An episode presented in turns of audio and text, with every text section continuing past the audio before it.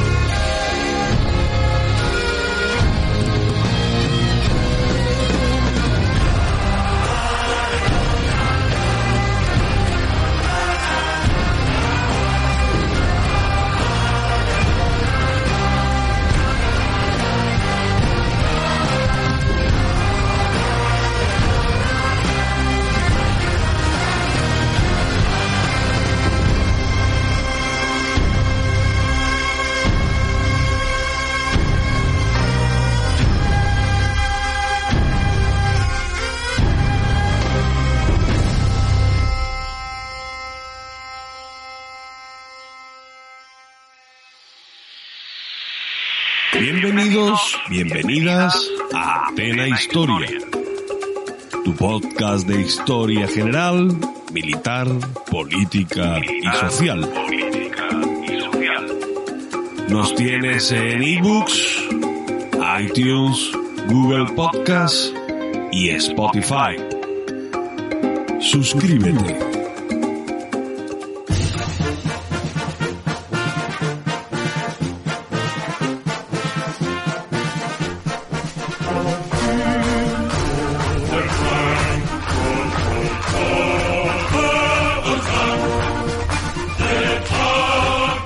Bienvenidos amigos y amigas de Antena Historia. Otra tarde más, aquí en torno a nuestra mesa redonda. Y vamos a hablar hoy, eh, que esto quedó colgado del anterior programa sobre los tigres, donde eh, Juan Campo nos estuvo hablando de todo, las características técnicas de cómo se hicieron, cómo se pensó, cómo se proyectó, etcétera, etcétera, etcétera, pues nos quedó el tema, como digo, colgado, porque tenemos que hablar de cómo se aplicó en el campo de batalla a esta mala bestia, ¿no? A este eh, tigre, bueno, el tigre 1 y después el tigre, el tigre 2, el Conich Tiger. Pero bueno, eh, hoy, eh, para hablar de todo esto, pues tenemos a, como, bueno, ya repite, Juan Campo. Buenas tardes. Hola, buenas tardes. Vamos a ver. Tenemos también a José Antonio Peña Artero. Muy buenas, camaradas. ha sido, ha sido a Antena Historia, como ya lo conocéis, y a Ignacio Pasamar, como no. Nuestro, nuestro especialista en casi todo. y bueno, y el que, los, el que os habla Antonio Cruz, ¿no? Bueno, pues venga, vamos a ponernos a manos a la obra. José Antonio, danos una introducción al tema, a lo que vamos a hablar hoy. ¿Eh? y ya calentamos motores. Bueno, pues como nos explicó Juan en el anterior programa, a mediados del año 42 los alemanes tienen en sus manos un arma nueva, un vehículo que se sale por todas partes de los límites que tenían los anteriores carros de combate, con un blindaje cojonudo, con una potencia de fuego sin igual, un arma tan diferente que el Guderian ha desarrollado una teoría de uso distinta tipos de, unidades nuevas para emplearlo y situaciones de combate diferentes. Y están preparándose para utilizarlo por primera vez. Guderian, en sus textos sobre, teóricos sobre la guerra corazada, insiste en que cuando tienes un arma nueva, debes utilizarla concentrada, en número adecuado y sin previo aviso al enemigo. Y, por desgracia para los alemanes, una vez más, Hitler mm, tiene demasiadas ganas de usar sus juguetes nuevos y lo que pensaba hacer Guderian no va a tener lugar. Así que los primeros Tigres van a entrar en combate con, cuenta, con cuentagotas, en frentes absurdos y van a poner sobre aviso a los aliados de lo que se les viene encima. Y así estamos, como está faltado decir. Pero bueno, vamos a ver. Eh, como bien has dicho, no hace caso. Mm, Hitler ya empieza a hacer, bueno, a su bola, pero bueno, yo creo que en este caso este hombre también está condicionado, ¿no? En el tema de, los tigres, ¿no? Porque la producción de tigres es bastante escasa y no se puede hacer esas concentraciones de, de estos bichos, ¿no? Sí, pero enviar media docena a un frente secundario es algo que no tiene lógica, lo mires por donde lo mires. Dices, si todavía se lo has enviado al frente principal, a un lugar donde puedan ser decisivos por pocos, pero lo envías al norte del frente oriental, en un sitio donde ni siquiera están teniendo lugar combates de importancia. Es un capricho que es muy, muy difícil de entender. Venga, pues vamos a ver. Juan, ¿cómo se empieza, empieza la faena de los tigres en, en combate?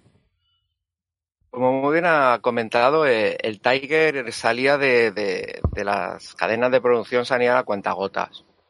Y es cierto que Guderian, todos los oficiales de las divisiones Panzer, de las unidades Panzer, el principio básico era la concentración de fuerzas.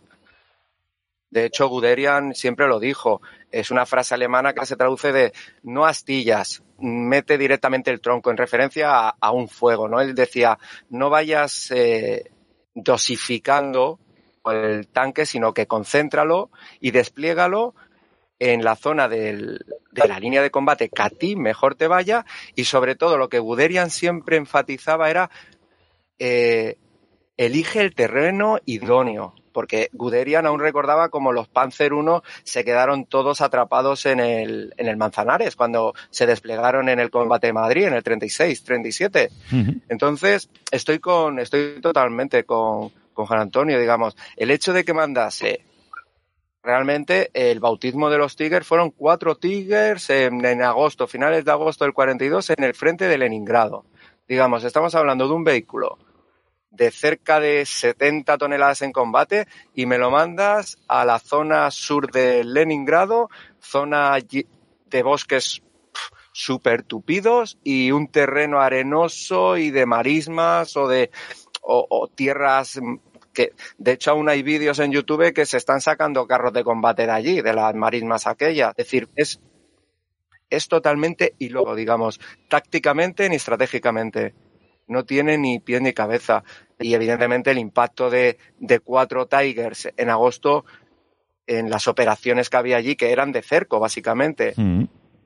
Sí, estamos hablando de, de, Leningrado, ¿no? es lo que estamos hablando. De la zona norte sí. del frente oriental, digamos, la zona de Leningrado, que en aquellos momentos habían atrapado a, a un ejército ruso, uh -huh. que era del general que después se pasó con los a, a, las tropas alemanas, que ahora no recuerdo el nombre. Eh, exactamente, el, exactamente, el general Blasov.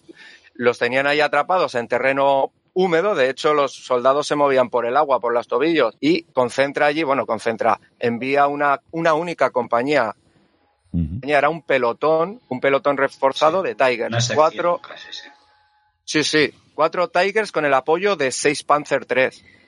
Ya tan poco Tiger que tuvieron que hacer una, un MIS las compañías con Panzer III. Y claro, lo que pasó fue que mmm, se, se, quedaron, se quedaron atrapados en el terreno. De los primeros Tiger que fueron allí, las pérdidas primeras fueron de autosabotaje. La tripulación los tuvo que eliminar, destruir por sí mismos porque eran incapaces de, de recuperarlos. Uh -huh. eh, terreno arbolado, eh, pensar que el cañón de lo, el, este cañón que tenía el Tiger era de ataque de, yo qué sé, de mil metros, de dos mil metros.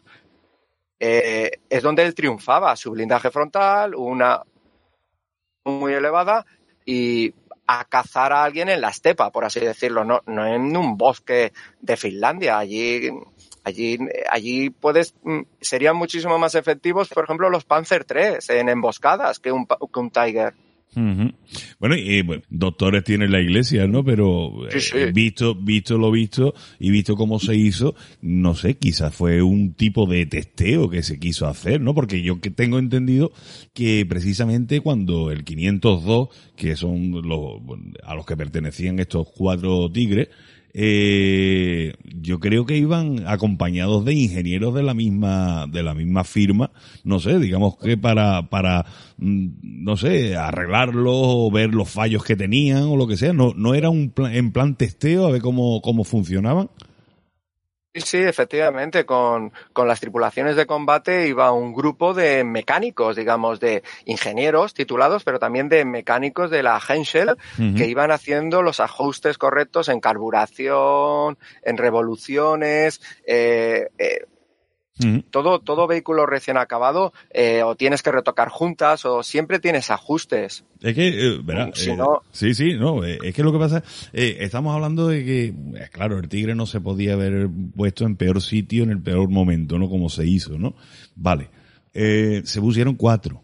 De los cuatro, Sí. los cuatro a tomar por saco, hablando Sí. claro. Bien, pero después, si se hace de otra forma, también se critica, porque recuerdo, recuerdo que los 200 panteras que se pusieron en Kurt salieron como salieron y todo el mundo se echaba la mano a la cabeza. ¿Cómo se mete 200 tanques ahí sin haberlo testado, sin haberlo tal? ¿No? Entonces, Sí, es cierto. ¿cómo nos, ¿con qué nos quedamos? Los Panthers se sabía que no funcionaban. Bien. O sea, los defectos eran conocidos, se sabía que el motor funcionaba, que la caja de cambios funcionaba fatal y además las tripulaciones acababan de recibirlos y no sabían cómo manejarlo. Pero en el caso del Tigre lo lógico era aprovechemos, como no vamos a ver el combate todavía porque se acerca el invierno, pues meses y meses dediquémonos a asegurarnos de que funciona el motor, a entrenar las tripulaciones. O sea, tenían tiempo. Lo que no tenían en Kursk era tiempo. Ajá. Sí, sí, digamos. Eh, de hecho, en Kurz hicieron caso a Guderian y en vez de mandar un puñado de Panther, mandaron 200 Panteras. Ujú. Digamos, fue en ese aspecto, fue una concentración de fuerzas, mm, a ver, importante. Lo único que es cierto, que el Pantera en aquel momento eh, aún tenía que tener mucho rodaje. Eh, son caprichos de un líder mm, diferentes, pero en el fondo es lo mismo, es un capricho. Digamos, volviendo a lo de Leningrado y ya para zanjar, personalmente yo, en vez de a Leningrado, en esas fechas, que tenía a todo el ala sur moviéndose hacia Stalingrado o, o el Cáucaso, yo los hubiese desplegado en la, en la estepa. En la operación. Stalin. Sí, sí, efectivamente. Allí sí que los puedes testar, puedes ver el rodaje, puedes ver temperatura de funcionamiento. Hubiese sido súper- muchísimo más eficiente. No hace falta que los pongas en primera línea. Haciendo rodaje por detrás, Entonces, bueno, tienes suficiente. Entonces, visto, bueno, según, según vuestras palabras, y entonces, digamos que eh, el ideal de combate de este carro no es, no es, digamos, como se pensó, ¿no? Un, un- o sea, sino en, en campo abierto, ¿no? Completo, campo Claro. abierto, y por supuesto un, un campo firme, ¿no? Para que no se hunda, porque eso pesaba una bestialidad.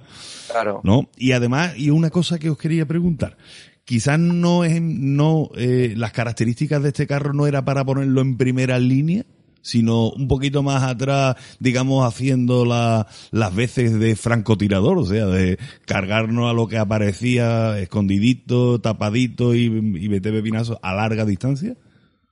Bueno, ahí depende. Mm. En ofensiva, eh, su misión es atraer el fuego enemigo y, y realizar la ruptura. Y en defensiva sí es el- la función que tú estabas comentando. Eh, se supone que debería estar entre 12 y 15 kilómetros por detrás del frente para coartar cualquier tipo de penetración enemiga y con amplios campos de tiro que, que les permitan eliminar carros de combate enemigos a muy larga distancia. Sí. Pero, pero la, la cuestión está en la diferenciación entre para qué sirve en ofensiva y para qué sirve en defensiva. Para la defensiva es lo que dices tú y para la ofensiva es completamente diferente. Bueno, ¿y cómo es esa, de- esa Además, tiene que funcionar dentro de un grupo integrado. Es decir, el tigre abre camino, pero detrás tiene que haber el resto de la punta corazada que tiene que entrar por detrás. Sí, Y claro. El tigre luego será sobrepasado por los demás mientras penetran. El tigre rompe. Pero ahí no. Ahí lanza cuatro tigres y a ver qué pasa. ¿Y qué pasó? Pues que en las primeras dos operaciones, en las primeras dos op- operaciones, acciones de combate, mm, no hicieron nada. Eh, averías, eh, atascos. En el tigre, aquellos cuatro tigres empezaron a demostrar su valía en cuanto llegó el invierno y se congeló el terreno. La primera victoria que tienen es el, el 43 con temperaturas de 20, 30 bajo cero, terreno súper helado, entonces sí que se empiezan a distancia, empiezan a batir a los T-34 y reclaman 12 de ellos. Esa fue la primera victoria, digamos, de, de, los Tigers en el norte, porque en aquellas fechas ya habían, ya habían entrado en combate en otros frentes de operaciones, pero eh, los que mandó a Leningrado demostró que había elegido el terreno malamente, había sido una de, elección para desplegarlos como prueba. Estoy contigo, fue un sitio, no fue el correcto, para hacer una prueba de combate. Y evidentemente cuatro Tigers no es algo que te decante la balanza de, la operación, digamos. Además, Leningrado en aquel momento era un cerco, digamos. ¿Qué vas a hacer con los Tigers? ¿Vas a romper el centro y vas a avanzar hasta el centro de Leningrado? Es que no, no, no entiendo porque los de... Bueno, entiendo, comprendo que fue mmm, probar eh, un, una nueva arma que pudiese terminar con los T-34, porque ya en agosto posiblemente ya veía que Stalingrado no se estaba terminando así como así tan rápido según lo previsto y posiblemente se decidió, vamos a probarlo en Leningrado, pero es que fue un error. De hecho, el error fue tan grave que eh, la sorpresa, el elemento sorpresa, desapareció porque los rusos se hicieron con el primer Tiger de servicio en funcionamiento, lo capturaron allí en Leningrado. Lo sacaron, lo arrastraron y se lo llevaron corriendo a, Moscú para que lo estudiasen sus ingenieros. El efecto sorpresa desapareció. Digamos, eh, esa arma sorpresa de Hitler a principios del 43 ya Stalin ya estaba viéndola por allí en Moscú, paseando alrededor, viendo lo que, lo que estaban preparando los alemanes. Y de hecho, del estudio del Tiger, empezaron los alemanes a, sus cazacarros, los que llamaban ellos, después los llamaron, porque eran capaces de acabar con tigres y con panteras. Entonces, bueno. Mire cómo se mire. Sí, entonces, eh, eh, el hecho, según hemos dicho, como decía Ignacio, hay dos acciones, ¿no? La defensiva y la ofensiva. La ofensiva, un tanque de, de, ruptura, un tanque bestia que vaya abriendo brecha y los demás vayan acompañándolo, pero claro, si haces esto, eh, ¿por qué no lo integras en las divisiones Panzer normales y sin embargo te hacen estos batallones acorazados? Eso sí que está condicionado entonces por la producción, ¿no? Porque hay, hay pocos, ¿no? Por la producción y por la logística. una vez ya tienen el Tigre en producción, ya se ha visto el vehículo y se ve que es eficaz, el problema es que tiene un nivel de, de coste logístico que no lo tiene ningún otro de los Panzer en servicio. Por mm. comparación, un Panzer 4, un Panzer 3 son vehículos que tienen muy poco requerimiento de repuestos, de mantenimiento de combustible. el Tigre tiene unas condiciones de uso que no son las que tienen las divisiones acorazadas. Por eso se decide utilizarlo a nivel no táctico, sino estratégico, es decir, formar batallones que intervendrán en los puntos importantes, no unidades que combatirán en todo momento. En su momento se había pensado utilizar los Tigres para eh, si recordáis, cuando hablamos de las divisiones Panther, se suponía que cada batallón acorazado estaba compuesto por tres compañías medias y uno pesado. La idea era reemplazar los Panther 4 del batallón pesado por Tigres, pero ni económicamente era factible ni logísticamente tenía sentido, porque obligaba a un despliegue logístico enorme en las divisiones. Y en un momento, como es finales del 42, el que las divisiones acorazadas están en ruinas, que es otra cosa que hay que tener en cuenta han sacado todo lo posible para, de las divisiones en el norte y en, Euro, y en Europa Occidental para suplir el sexto ejército y el ejército corazado que le acompaña y no se han preocupado de reemplazar los, las pérdidas del resto de divisiones. De hecho, cuando termina la batalla de Stalingrado, la, la, la Panzerwaffe está mm, en, en, el esqueleto, no le queda nada. Sí, sí. De hecho, eh, fue cuando empezó a, a visualizarse el, era rellenar las divisiones Panzer con algo que para Guderian era anatema, eran los cañones de asalto. Por eso empezaron a entrar cañones de asalto para ocupar los huecos de los industria no podía cubrir con su ritmo de producción las bajas y al final eh, fue todo un parcheo constante, digamos. Puede ser, puede ser que sí que tuviesen planes a medio y a largo plazo, pero la realidad del combate se los trastocó totalmente. Bueno, trastocó, les pegó una patada al tenderete, tuvieron que, adaptarse. El Tiger eh, sí, tenía que ir integrado en unidades Panzer, pero es que vieron que, que, no podían, no, no, se podían esperar. No se podían esperar. Era, era muy complicado, porque además era un carro de combate excesivamente pesado, que no podía pasar por gran parte de los puentes. Su radio de acción era muy pequeño, era poquito más de 100 kilómetros a, lo que llegaba con, con, su, con el combustible que transportaba.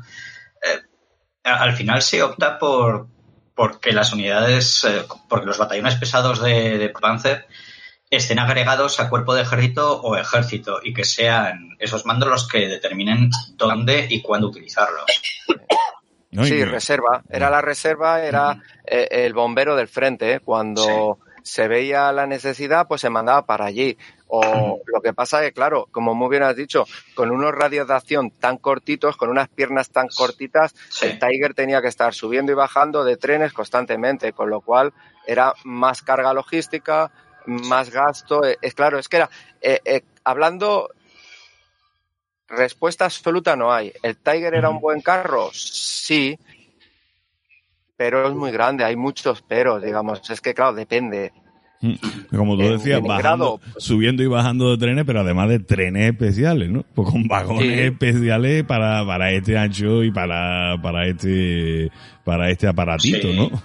Y pues, cambiándole las cadenas, porque las cadenas que utilizaba en, en el campo de combate no, no se podían transportar. Bueno, es que, y, y que se imaginen los oyentes, un bicho de 70 toneladas y ahora mm, primero tienes que coger y hacer un vagón especial para él, con una anchura sí. especial. Eh, los vagones eran los SSYS, ¿no? Y después cogieron y encima tampoco cabían ahí, o sea, había que cambiarle sí. la cadena. Subirlo, poner una cadena más estrecha, subirlo, ahora bajarlo es donde tienes que, que, llegar, volverle a poner las cadenas suyas, las más anchas. O sea, que es un fae, un fae, ¿no? ¿Eh? una pesadilla logística, ¿no? Sí. sí, era algo, era algo que era un derroche. El, sí. el, adjetivo es derroche, era un derroche, era, era algo que dices tú. Mm, los vagones de trenes eh, se hicieron para soportar, digamos, eh, los alemanes tenían vagones suficientes para, para soportar el peso. El problema eran las dimensiones de eh, la anchura al gálibo. Digamos, no podías meter tanta anchura al vagón porque después en los giros de o en las entradas de los túneles no te iban a entrar. El vagón, no, cuando se cruzasen dos convoys no iban a poder cruzarse. Sí, el, el y montar cadenas especiales, dices, madre sí. mía, madre mía. Sí. Y no te lo pierdas, antes de entrar en combate tienes que realizar una labor de exploración para saber qué terreno te aguanta el peso del carro y qué terreno no. Sí. Sí, había una prueba que te decían en el, en el manual del tigre, me parece que era, que era eh, adelantarte a, eh, al, al, aparato, ¿no? Y coger a un mm. tío a cabrito y ponerte a... Cierto, cierto. Exactamente, cierto. ponerte a pie cojito, a pie cojita y a saltar. A saltar. Si, sí. te, si te mantenía a ti con un tío en lo harto a pie, a pie cojito, mantenía el no, tanque, y, es, ¿no? y es cierto, es cierto, digamos, el radio, eh, el radio y el conductor se bajaban, uno cogía al otro a cocurumbillo, a cabrito, como has dicho tú, se ponía pata coja y saltaba. Si el pie no se le hundía, es que por las presiones, la, eh, podía avanzar el carro de combate. O sea que imagínatelo en pleno combate, el ruso disparándote, eh, pues el conductor y el otro se bajan, se ponen a pegar saltitos. Hombre, no sé, a mejor dispararles no les disparaban, pero la cara del ruso tenía que ser un poema cuando viese a los dos alemanes pegando botitos por allí. una, imagen, pero, una imagen un poquito... es una imagen un poco mm, triste, ¿no? Pero de hecho... Eh, cuando hablemos de, de, las operaciones de Tigers en Italia, lo que ha dicho Ignacio es cierto. En Italia fue una pesadilla, puentes mmm, que no soportaban el peso, vehículos que rompían puentes se caían. Vale, vale. Italia adelante. fue la pesadilla de los Tigers, en ese sentido. Nota adelante, Juan, a eso que todavía estamos en el embrión de, de la entrada de, de estos aparatitos, como digo yo, en el, en el teatro y sobre todo en el este, que fue donde entraron, ¿no? Pero bueno, eh, yo creo que recordar también, no sé dónde lo leí o dónde lo vi o no sé, eh, que bueno, el, el digamos, el manual de instrucciones que llevaban estos cinco hombres, eh, porque era la dotación que tenía un tigre, eh, el manual de instrucciones era algo complejo y, digamos, difícil de, de leer, ¿no? Pero y que le ponían era un esto a modo de, anécdota no curioso eh, le ponían eh, entre las páginas del manual le ponían a mujeres en paños menores y tal para que los soldados los soldados se ampararan un poquito debajo de un árbol y oye mira por lo menos ojearan el eso es cierto no, es cierto es cierto. Eso fue por eh, se pueden descargar si cualquiera que esté interesado hay eh, gratuita un PDF del manual, el Tiger Fibel, me parece que era, en alemán. era un manual de, y era un cómic, era, mm, claro, ellos veían que para el soldado eh, lo más cómodo era mm, algo ameno, no le vas a meter datos áridos, entonces ponían, sí, eran dibujos, estilo cómic, y sí, sí, de ahí demostraban el consumo que va de un lado para otro, pues te ponían eh, todos los bidones que necesitabas, que podían rodear el mundo o rodear todo Berlín, mujeres bañándose, para la limpieza. Sí, sí, era, e, era cómico, digamos, para, para captar la atención de, del conductor o de, o de la tripulación y casi estuviese, se leyese el, el, manual, básicamente. Vale, pues mira, vamos a hacer una pausita y ahora seguimos y nos metemos en por qué, bueno, eh, en los distintos eh, batallones, cómo se crean, cómo están conformados, etcétera, etcétera, ¿vale? Vamos a parar un poquito y ahora seguimos.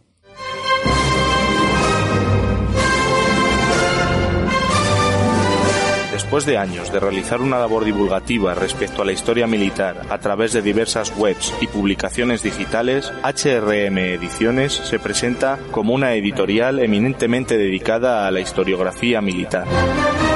A las personas que formamos HRM Ediciones nos mueve una pasión por esta disciplina, que cristaliza en la elección de títulos y un precio competitivo. Contamos con cuatro grandes colecciones, H de Historia, Libro Convencional, Soldados con Historia y Unidades Emblemáticas. Publicamos principalmente libros cuya temática ha sido poco o nada tratada en nuestro idioma, pero que despiertan un particular interés en el lector. Ofrecemos textos muy trabajados y rigurosos, con una correcta extensión, ilustrados con todos los mapas necesarios para seguir la narración y con las fotos y las imágenes que permitan un mejor seguimiento del texto. HRM Ediciones. La historia como nunca te la habían contado.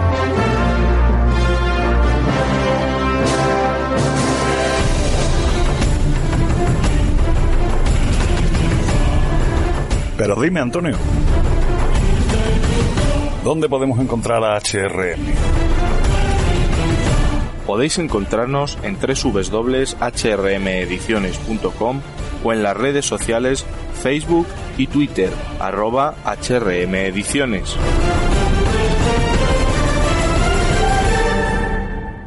Pues ya sabéis, HRM Ediciones, la historia como nunca os la han contado.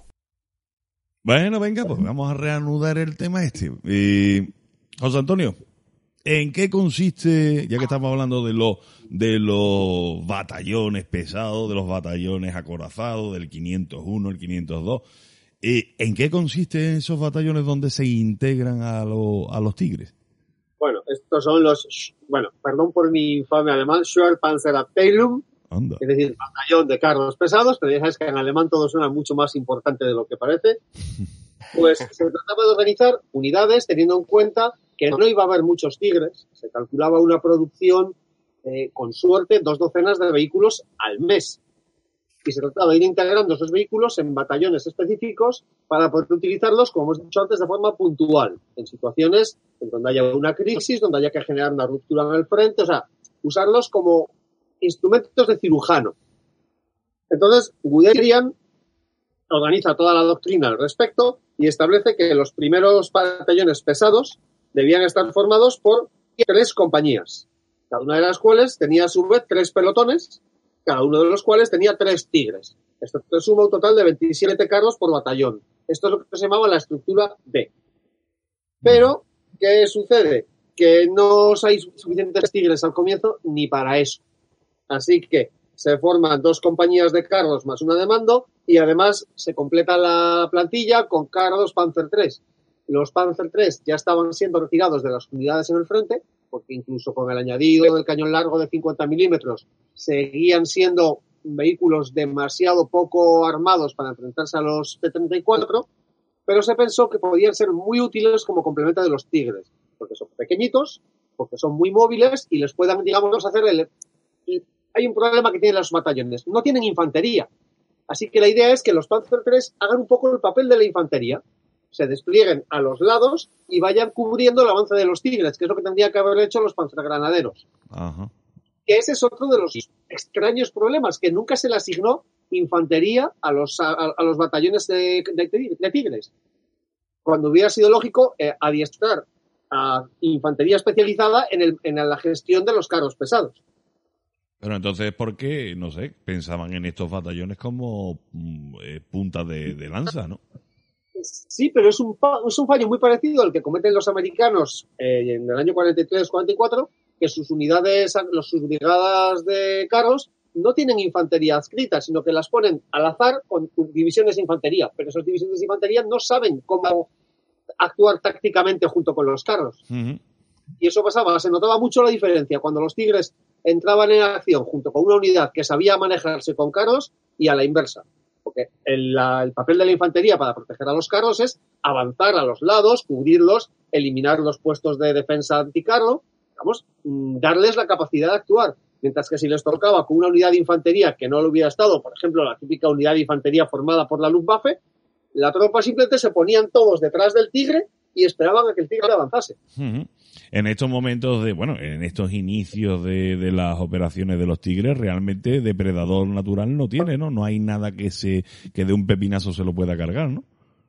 Pero la artillería en general les puede hacer daño. Los campos de minas les mm. pueden bloquear. Entonces necesitas infantería. Porque tú no sabes lo que tienes ni a los lados ni delante. El tigre en ese momento es invulnerable de frontal. No hay mm. prácticamente ningún vehículo aliado en ese instante que pueda destruir un tigre. Pero por el lateral o por la trasera es destruible. Hmm. Yo no sé si ahora mismo no recuerdo si es en el, libro de, Juan o era o fue en el tuyo, en el detrás del mito, no recuerdo yo, pero en uno de los dos fue, eh, donde se lo leí creo, recordar que, que era más, más interesante eh, averiar un tigre que cargárselo, ¿no? Porque, porque, claro, lo único que podía, lo único que podía sacar un tigre del, del campo de batalla es otro tigre, ¿no? Y además hay muchas maneras de averiar. Esto es una cosa, antes ha comentado Juan, que cuando, cuando los soviéticos capturan uno, tienen tiempo de estudiarlo, claro, y ven, vale, no tenemos muchas armas que puedan atravesar este blindaje, pero tenemos muchas armas. Es que hasta el fusil contra carro era útil contra los tigres, porque es un arma muy precisa y un buen tirador con un fusil contra carro le jodía las mirillas. Sí. Mirillas está ciego y es inútil. Te disparan desde todas partes, te vuelan con minas las cadenas, te podían atacar desde atrás, la infantería puede quedar emboscada, ir hacia atrás y atacar con, cargas explosivas las rejillas del motor. Necesitas infantería para proteger el carro, aunque pienses que eres invulnerable. Sí, de hecho, de hecho ya veremos eh, los rusos de, ese estudio que hicieron del Tiger capturado en Leningrado, eh, distribuyeron después más adelante para el combate de Kursk unos papeles en los cuales indicaba los puntos donde tenían que disparar sus artilleros y sus soldados. Eran miras, que eran los bloques de, de vidrio blindado de visores y, después el típico, el barato y típico cóctel molotov que podía entrar el combustible ardiendo en las ventilaciones de los motores. Digamos, no, no hace falta tener un super cañón, que ya llegaron, pero en aquel momento es lo que dice Juan Antonio, eh, José Antonio, puedes averiarlo de diferentes maneras. Digamos, la cuestión es inmovilizarlo y una vez que lo tienes inmovilizado, ya está, ya ha perdido su función, ya es un cañón, ya no es un tanque, es un cañón inmovilizado. Podrá girar torreta, por hacer todo lo que quiera, pero ya por sí mismo no se, no se va a poder ir. Y luego, aparte, ya lo tienes. en sí, el batallón de Tigres tiene su correspondiente unidad de mando, de transmisiones, de ingenieros y de recuperación. Pero como hemos dicho antes, recuperar un Tigre es muy difícil. El modelo 1 pesa vacío 50 toneladas más o menos. En condición de combate con el combustible y la munición, roza las 57.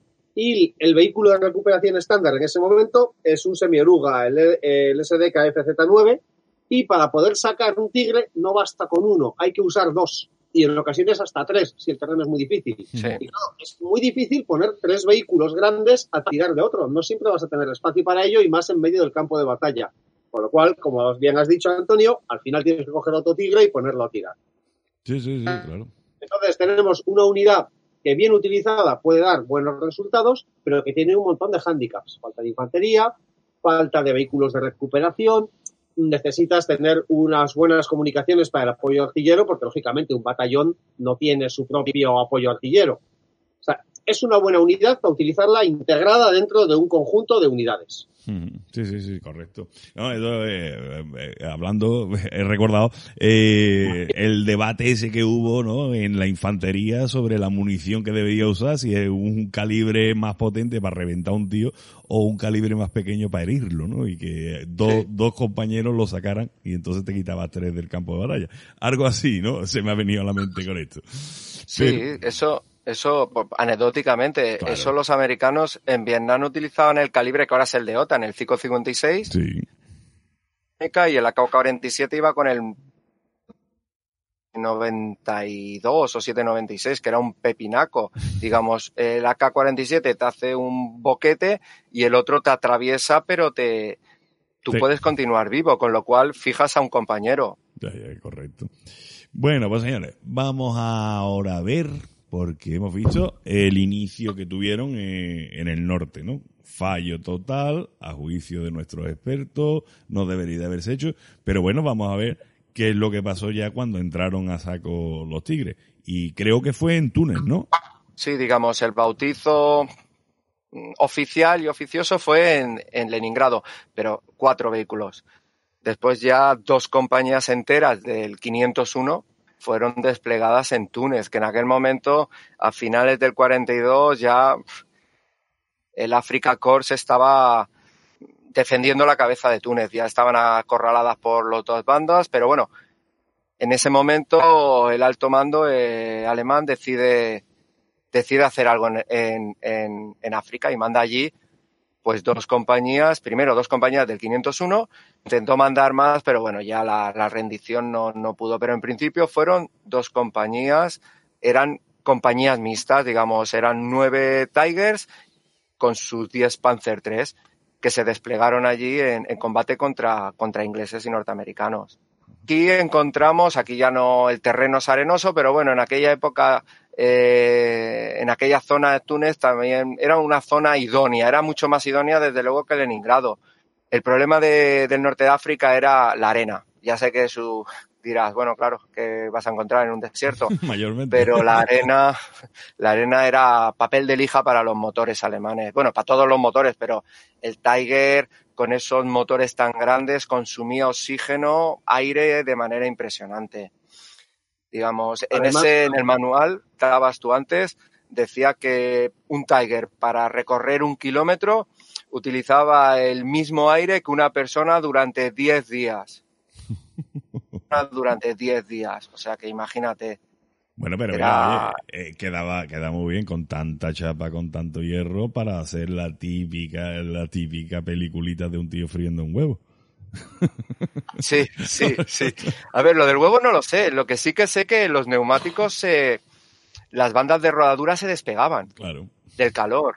Era, claro, es que Túnez no es un terreno homogéneo. Tienes en la costa zona desértica, hay polvo siempre, eso es cierto, pero Sí. luego te metes de golpe en las montañas y de pronto te encuentras temperaturas heladas. sí, Realmente hubo mucha gente que pasó frío en Túnez, te encuentras barrizales, hay un combate precisamente con tigres que directamente se hunden, se quedan atascados en el barro.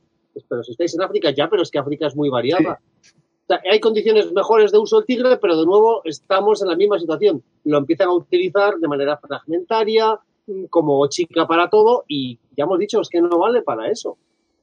Pero yo creo Pero que ese claro. es el sino de este, de este aparato, ¿no? Yo creo que ese es el sino, o sea, eh, utilizarlo donde y como se podía y para y chica para todo, como tú has dicho, ¿no? No, lo que pasa es que se tendrían que haber esperado un poquito más, digamos, no hacía falta, eh, claro, ahora desde mi perspectiva, eh, podrían haberlo empezado a utilizar eh, para Kurz. Perfectamente. Haber hecho eh, acopio, haber tenido batallones completos y haberlos desplegado, eh, digamos, en, con el efecto sorpresa. Y después no, mm, el, el, vehículo no se desplegó en una situación de combate lo más idónea. en Túnez sí, lo que ha dicho, cuando llegaron las lluvias torrenciales, las torrenteras, allí se quedaban los Tigers. Bueno, se quedaban los Tigers, se quedaban los semiorugas y se quedaban hasta las motos, ¿no? Pero que no era el, terreno, era un vehículo para eh, disparo a larga distancia. Hombre, yo creo que el utilizarlo en el 42 en vez de en el 43, ¿no? No sé, yo creo que forma parte verá, no es, no es, digamos, no es la consecuencia, ¿no? Porque evidentemente el Tigre se empezó a diseñar mucho antes, ¿no?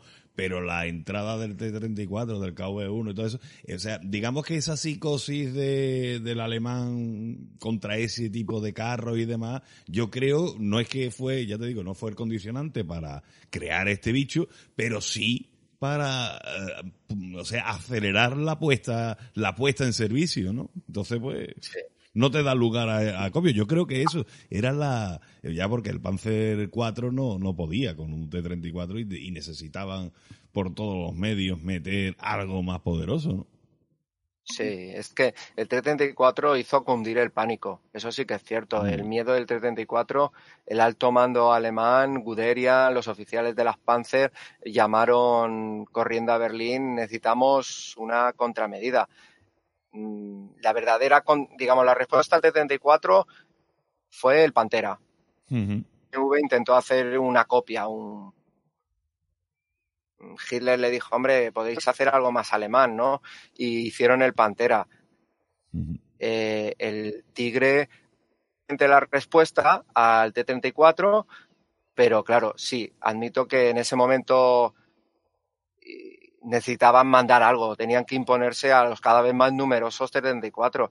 Y, el, y en ese aspecto el Tiger, eh, la potencia de fuego Tiger era, era lo, idóneo. Hombre, yo creo yo sé, pues, más que nada psicológicamente, porque ya te digo, o sea, eh, seis, seis tigres contra un enjambre de T-34 poco podían, bueno, no poco, ¿no? Se cargaban aún, porque yo creo que el ratio me parece que estaba en 6 a 1, me parece, ¿no? De, Sí. Un tigre. Depende de las unidades, sí, sí, sí, porque ellos empezaban a disparar mucho, mucho, antes, de que el, el T-34 entrase en su zona de, de, poder dañar al Tiger, es decir, tenían ahí tiempo para, para batirlos a distancia. Tiger superaba.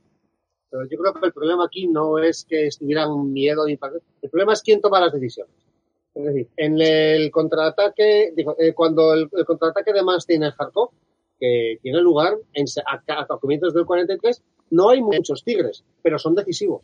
Se utilizan bien en el punto correcto, de la manera correcta, como dentro de un dispositivo muy superior. Y gracias a eso, esos pocos tigres son básicos para romper las líneas soviéticas y ganar una victoria que podría haber equilibrado el frente oriental para todo el año 43. Pero quien toma las decisiones no es un general como Manstein, es Hitler, que realmente no es militar y no entiende cómo funcionan las normas. Y no entiende conceptos como concentración de fuerza, no entiende que un arma, por mucho que le gusten las armas secretas, usarlas en cuanto las tienes es absurdo, necesitas un objetivo adecuado, y no entiende que directamente que África había que haberla evacuado. Sí. Que no había la capacidad logística de mantener un ejército en África. Sí, ahí sí, tenían que haber evacuado. El problema no es que los soldados alemanes quieran despegar el tigre. El problema es que quien toma las decisiones no es una persona capacitada para tomarlas. Sí, lo que pasa que estamos de acuerdo en que el traslado del décimo ejército al norte de Túnez eh, es un error estratégico a corto o medio plazo. Lo que sucede es que se toma una decisión política, no una decisión estratégica. Se tiene miedo de que en el caso de que Italia pierda las colonias en el norte de África, directamente se rinda. Para mantener una guerra es para lo que se envía en las tropas de, contención a Túnez. Eh, es lo que hablamos. A, tenor del tiempo sí que podemos decir que es una decisión errónea estratégicamente hablando, pero políticamente hablando la, la cosa cambia bastante, por lo menos en cuanto a la perspectiva que se pueda tener en 1942. Sí, porque la fiabilidad italiana tampoco fue, ¿no? Pero es que al final todas las decisiones que se toman a partir del 40 son así. Eso de, y ahora vamos a atacar en la zona del Cáucaso. Eso es una decisión económica. Necesito el petróleo soviético, derrota a los soviéticos y tendrás todo el petróleo del mundo. No necesitas ir directamente a por el petróleo. La batalla de se toma esa decisión por prestigio. Porque es que si no ganamos esta batalla, nuestros aliados, dices, pero es que es ridículo, tienes una guerra en marcha, esto no es un pase de modelos. Sí, sí, sí. Sí, ahí a partir fue el temor que empezó eh, cuando fueron frenados en las puertas de Moscú. Después no fueron capaces de, de rehacer un plan nuevo. Se lanzaron a parchear de vamos a ver, vamos a ver si tenemos suerte y terminamos de aplastar a los rusos. Y lo único que hicieron fue perder el tiempo y recursos. Y al final, eh, sí, estamos en, en Túnez con unos Tiger que son buenos vehículos y, ¿para qué te sirven? Los mandas en diciembre y a los cuatro meses te rindes con 200.000 hombres. Perdieron casi lo mismo que en Stalingrado, en Túnez.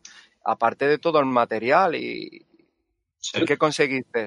No conseguiste. 33, el equivalente a algo más de un batallón. Animalada digamos, después qué pasó, ya pierdes el norte de África, eh, después, eh, venga, pues ahora retrocedemos en Sicilia, en Sicilia dejas Tigers también, Sicilia es una isla muy quebrada, vale, allí los Tigers hacían de a móvil, porque mm, ¿Para qué? Para que las tropas se fuesen retirando para después el paso de Messina. Y después del paso de Messina llegamos a Italia. Y venga, y continuamos Italia para arriba y ¿qué pasa? En septiembre, ¿no? Me parece, septiembre del 43, el golpe de estado del rey. Sí, y ya, eh, sí en julio se presa, el 25 de julio es cuando se coge presa Mussolini. Claro, ¿y qué pasa? Ya, una cosa, vale, sí que son meses y pasaron muchísimas cosas, pero si lo, si, si te fijas solo en la dinámica política, como has dicho Ignacio, es que una cosa, son fichas que van golpeándose una al otro y al final estás en a mediados de, finales de mediados, sí, después del verano del 43 y ya, ¿qué tienes? Ya no tienes un aliado italiano, tienes un títere, tienes un títere, ¿no? Ya te tienes que dedicar tú. Sí, y además con Kurz ya perdido. Efectivamente. Sí, porque Después ya hablaremos de Kurz, pero es que va ligado, porque como ha dicho Ignacio también, eh, no, José Antonio, eh, Kurz lanzan la ofensiva y veremos. Y cuando parece que van a romper, que van a romper las defensas, eh, Hitler dice, uy, uy, anúlalo, que es el 12 de julio que tengo que mandar a la ley estandarte hacia Italia. Y claro, Manstein se le queja, dice, hombre, pero si estoy a punto de romper, aparentemente estoy a punto de romper las defensas rusas para avanzar. Eh, es que es todo un sinsentido, es todo malas decisiones y malas consecuencias. No, yo que creo, yo estoy de acuerdo con lo que has dicho antes. Yo creo que el plan de guerra alemán automáticamente se queda ya cojo cuando eh, se paran ante Moscú, cuando ya en Leningrado eh, se han quedado enganchados allí y no se mueven ni para Dios. Y, y ahora, ¿y ahora qué hacemos? ¿Y ahora qué hacemos? Esto no estaba previsto. Bueno, ahora es que necesitamos más, no sé, necesitamos petróleo, vamos a tirar para abajo. Ahora necesitamos cubrirnos las espaldas con Italia, venga, vamos para allá. Eh, es que ya es un, ya es un correcalle, ¿no? Digamos, sin sentido, ¿no? De, es lo que decías, parchea, parchea, parchea, porque es que el plan inicial se ha quedado ya roto. Sí, y, y si pudieran parchear, Claro, pero eh, es, una crítica al ejército alemán. Si, si los políticos alemanes, ¿vale? Ahora diferencio, fueron capaces de parchear tanto, fue debido a la calidad de las tropas que tenían. Evidentemente. Otra nación no hubiese podido parchear. Claro, pero llega un momento en que si te subes la manta para taparte la cabeza, se te ven los pies. Se te enfrían Efectivamente. Claro, es que no llegamos, no llegamos a todo. Por muy. Pues, verás tú, yo creo que estamos de acuerdo que era el ejército mejor que había en, Europa y fuera de Europa, ¿no? Creo yo, ¿no? O sea, yo creo que el ejército alemán era, por doctrina y por formación y por. Yo creo que era lo mejor que había. Ostras, no sé, ahí hay debate, ¿eh? porque yo considero que el ejército norteamericano eh, aprendía muy rápidamente, tanto de sus errores como de las excelencias del contrario. Sí, estamos hablando, bueno, eso es otro debate. Estamos hablando Sí, eso lo dejamos para otro podcast. Porque yo estoy con el ejército yo creo, ruso. Yo creo que, yo creo que a principios del 43 no hay mucha duda. ¿no? ¿Me permitís un apunte sobre Sicilia? Sí, sí. En Sicilia hay un uso Sí. muy correcto por una vez de los tigres en el contraataque de Gela. Es decir, el tigre se ha pensado para ese tipo de situaciones. Sí. Y el contraataque de Gela está a punto de tener éxito. Y cuando los tigres de la, creo que eran los de la Hermann Goering, me parece que eran los que estaban despegados en Sicilia, avanzan, además Ok. apoyados por, por carros de Panzer y por carros italianos. Y hay un momento en el que parece que están a punto de llevarse por delante la cabeza de playa. Pero de nuevo, mm, es de esas situaciones que los alemanes no habían previsto, porque eh, recordad que los alemanes tenían muy poca idea de cómo era la guerra naval. Sí, claro, ahí está. Ajá. Es el problema que tienen de que la Kriegsmarine va a hacer una guerra por su lado, la Luftwaffe hace una guerra por el otro y el ejército va en medio sin tener muy claras cosas. Y en los tigres lo que no estaban pensados era para enfrentarse a la artillería naval. No. Y la artillería naval no muy grande, son destructores y cruceros ligeros. Pero claro, hablamos de cañones de 105 milímetros, de 150, que son unos pepinos enormes y que además, eh, creo que lo comentaba en mi libro, la artillería naval está pensada para disparar muy tenso Claro. porque el objetivo al que disparas se, se mueve y tú estás en movimiento por las olas y a muchísima velocidad, porque cuando tienes centrado al enemigo tienes que tirar a toda velocidad. Y lo que sucede es que los tigres avanzan, los observadores de artilleros navales que están con las tropas en tierra consiguen centrarlos y en el instante en el que los centran, cada tigre se come en, una- en sucesión una docena o dos de, de pepinos Hombre, y eso ni un tigre lo resiste. Hombre, un, un destructor, un destructor, un 127 milímetros, eso está claro que a un acorazado no le va a hacer absolutamente nada, pero sí un tiro a tierra es bastante devastador. ¿no? eh, uno de los destructores al acabar el cañoneo. Y Claro. estaba toda la cubierta, cubierta de, de casquillos. Sí, o sea, sí. habían disparado toda la munición. Claro, claro, Y es eso que aparte, es que es impresionante. es que el destructor, Claro. imagínate, es que el destructor es 127 milímetros, pero además de tiro rápido. O sea, es pam, pam, pam, pam, o sea, es un machaque continuo. Y estamos hablando un camión impresionante, el 88 milímetros. Bueno, pues estamos hablando de 127. O sea que... Claro, pero estamos hablando de, de un destructor, un acorazado Claro, y un, y Hombre, un tanque, una- digamos. no, Son- no, pero ya, que ya. sí, sí, tienes razón, digamos. Pero me re- Eh, no, lo que me refería que un, que un solo, que un solo destructor desde costa te revienta lo que es la zona de, la zona Claro. costera, vamos. Que no hace falta meternos allí, no, que no hace falta meter el Yamato, vamos. No, no, no, que va, que va. Les pasó lo mismo también en Anzio, en Netuno. Claro. Allí, mientras estaban dentro de radiación de los buques que estaban cubriendo el desembarco, ni Tigers, ni los Ferdinand, ni nada. Los destrozó todo. Es que batieron toda la zona. Claro, claro. Hacer nada los alemanes allí. Bueno, algo más de la parte de esto de Túnez, África y demás con lo... No, yo creo que ya está, como vamos a estar en Italia, esta parte la podemos dar por acabada. Eh, pues si Sí, va- si en vamos Italia sí. tenemos los Tigers que sobrevivieron en de Sicilia, ¿verdad? Los que pudieron atravesar el estrecho de Bonifacio, me parece, bueno, el de Messina, Messina. y, y- y- y ya está, eh, me parece el 504. Y se, lo refuerzan y están ahí los Tigers en Italia que empiezan a, pues su retroceso hasta más allá. Si es que ya, digamos, no es que se termine la guerra, pero la campaña de Italia fue eso. Empezó al final de Sicilia y terminó con el final de, de la Segunda Guerra Mundial. Ya, pues Sí, el, el único apunto a lo mejor, y lo puede corroborar Juan, es que el Ferdinand, lo que es el Elephant, eh, tuvo un desempeño bastante digno en la campaña de Italia. Sí, sí. El Ferdinand un, es un carro de combate. Bueno, un- claro, primero hay que definir qué es un cazacarro, es un ca- pero bueno, no entraremos, lo dejamos que para me- otro Me día. río porque a tomar por saco la cronología. Venga, seguí hablando de lo que queráis. No, pero después lo re- re- re- vale, vale, vale. vale. volvemos, volvemos, lo retomamos. Pero está relacionado. Al fin y al cabo, el Ferdinand iba a ser el tigre. O al menos eso pensaba el doctor Porsche. Sí, Por Porsche, eso- Sí. claro. 90 fueron, ¿no? No fueron 90 91, Ferdinand. 90, sí, sí, y se los... Para Ferdinand se adaptaron 92. Y luego las barcazas se usaron para experimentos raros. Sí.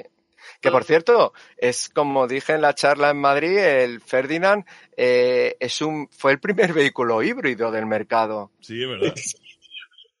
El carro Es de, el de Toyota de- combate, efectivamente, hubiese sido, este lo hubiese sufragado, lo hubiese visto con buenos ojos eh, los ecologistas, Porque la verdad que contaminar no contaminaba mucho, era motor eléctrico. No te metas en esos jardines de... No, de...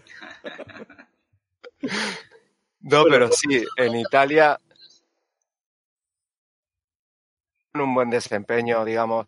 De hecho, cuando ahora que entraremos en cuando vayamos a Kurs, para mí es de los grandes triunfadores de Kurs el, el Ferdinand de todos los vehículos que hubo por allí Sí. y en Italia que ya quedaba la mitad porque la otra mitad ya la destruyeron o la perdieron en en Italia no se comportó mal. Era un Tiger con más potencia de fuego, digamos, batía desde mucho más lejos. Eh, pues Está bien.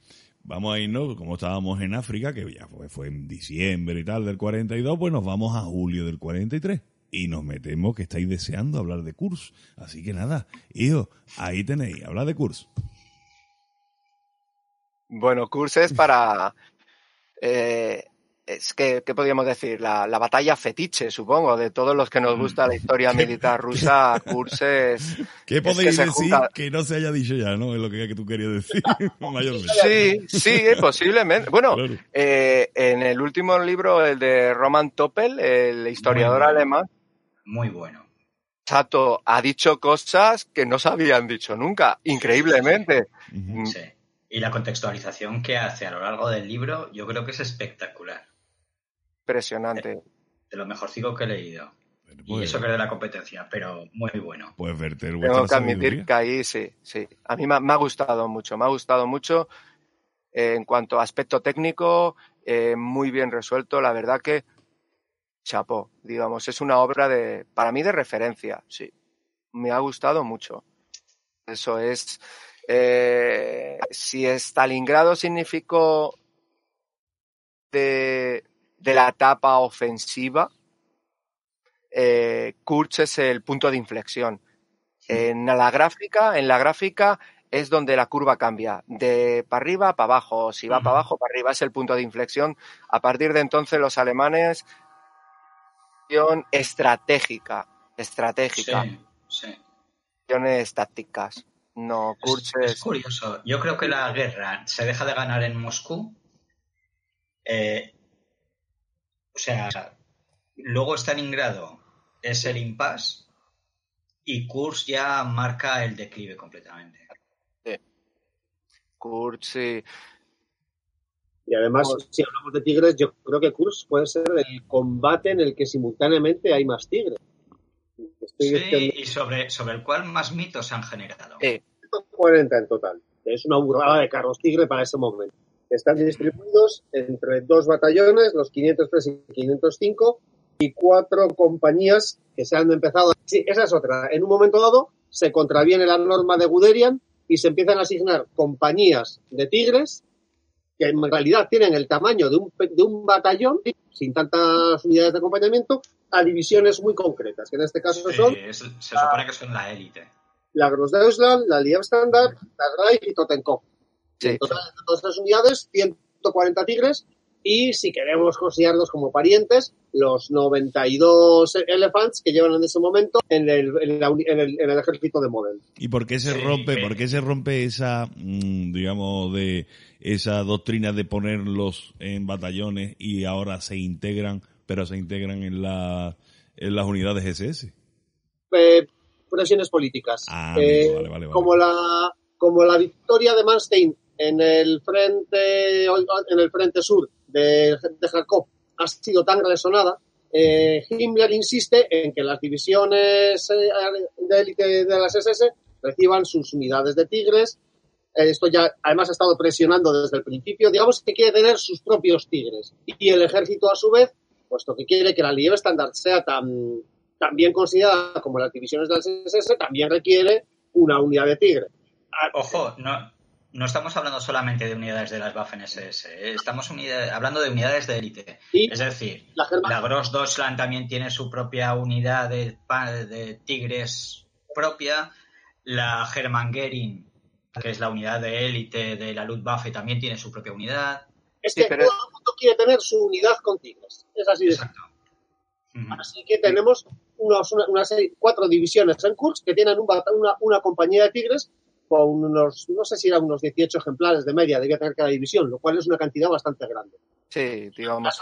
Los de Island, encima esa división la han reforzado con, tiene su, su compañía de Tigres, tiene su plantilla de carros Panther 4 y 3 al completo, pero es que además le han añadido 200 Panther. O sea, la Gross de Island en ese momento es casi un ejército acorazado completo.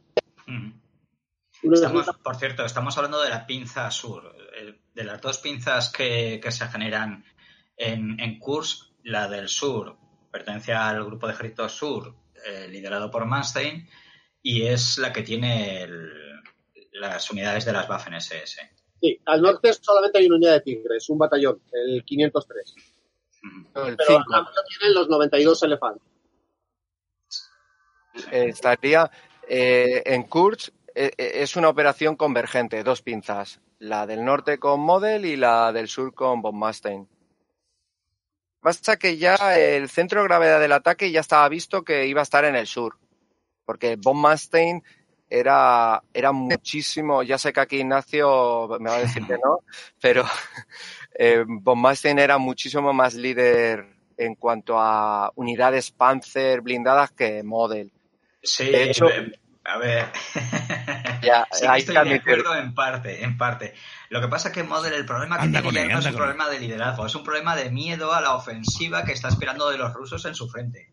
O sea, él va siempre de puntillas, de tal manera que eh, anula la ofensiva muchísimo antes que en el sur. Y gracias a eso tiene... Pero es que también... Eso es importante. Model consigue sacar a su ejército del cepo. Sí, pero... Pero tenéis que pensar que, a ver, y aquí le voy a dar, eh, le voy a echar un capote a Ignacio. Eh, von Manstein, entre Tigers, bueno, la, fuerza Panzer de von Manstein tenía 1220 Panzers de todos los modelos, incluidos cañones de asalto. 1220. Por su parte, Model solo desplegaba 670. 70 Panzers de todos los modelos, digamos.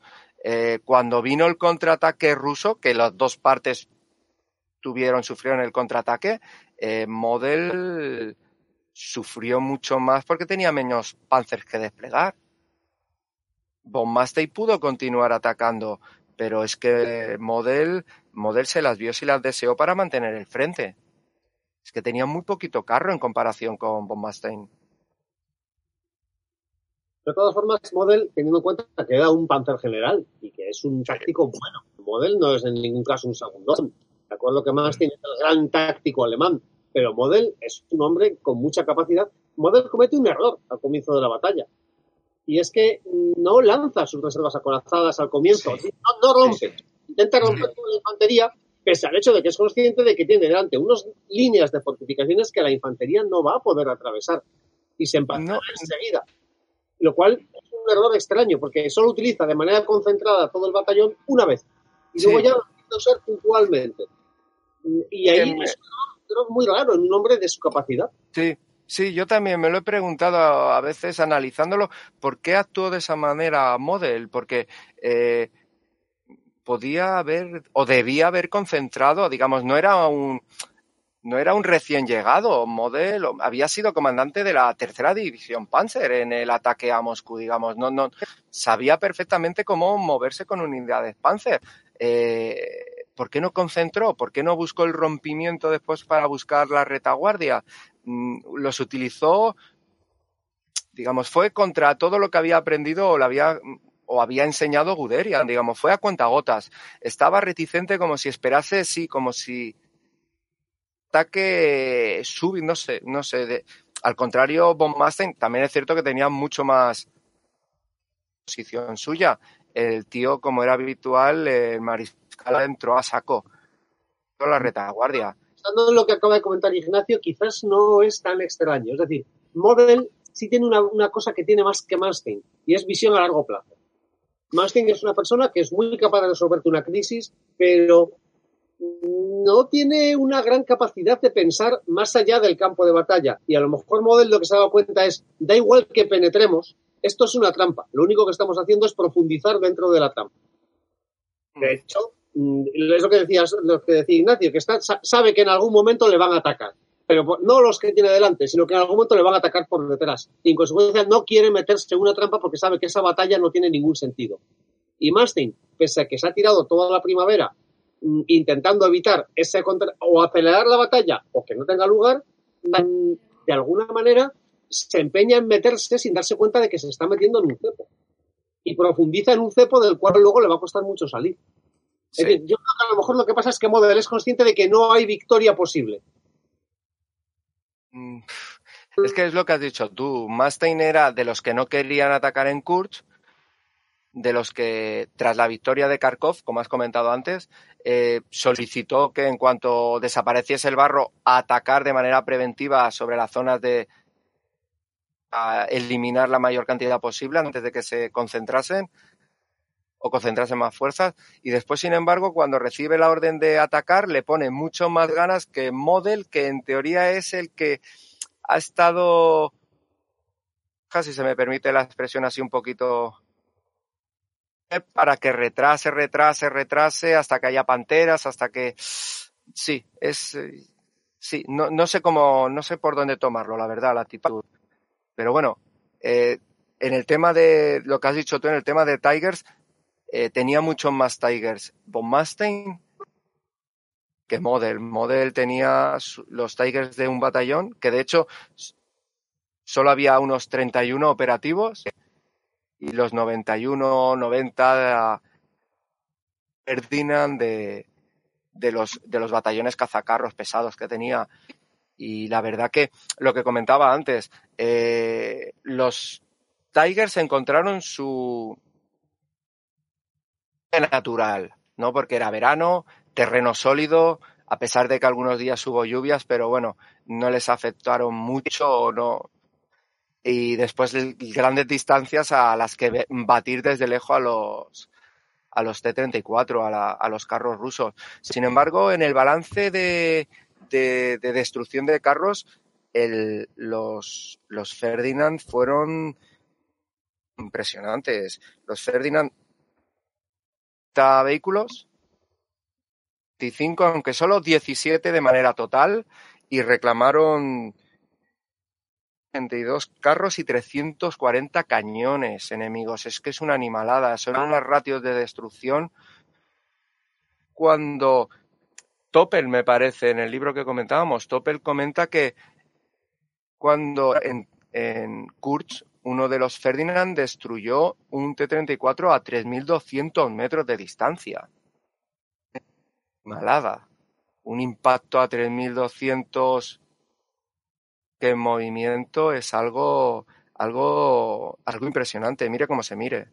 De todas formas, ahí los Ferdinand son utilizados de manera errónea, de nuevo, al igual que los Tigres han sido utilizados de manera errónea, esta vez lo son los Ferdinand. El Ferdinand, a pesar de que tiene un blindaje impresionante, me parece que tenía más coraza frontal que el acorazado Graf Spee. Sí, lo estuve mirando, mira ahora que lo dices, lo estuve mirando por curiosidad, pero no por el Ferdinand, lo miré por los Jet Tiger, que tenían 250. Pues los, eh, ¿cómo eran los Panther Shift? Los destructores de bolsillo tenían, eh, el máximo era de 150 milímetros. Los destructores, Digamos, no, el Jet los Tiger- acorazados de bolsillo. Sí, ha sí, dicho en el- destructor. es impresionante. Es Bueno, que si lo miras así, crucero. El caso es que los Ferdinand son vehículos que no están pensados como carros de combate. Y sin embargo los usan como si fueran carros de combate. Y eso es un gravísimo error.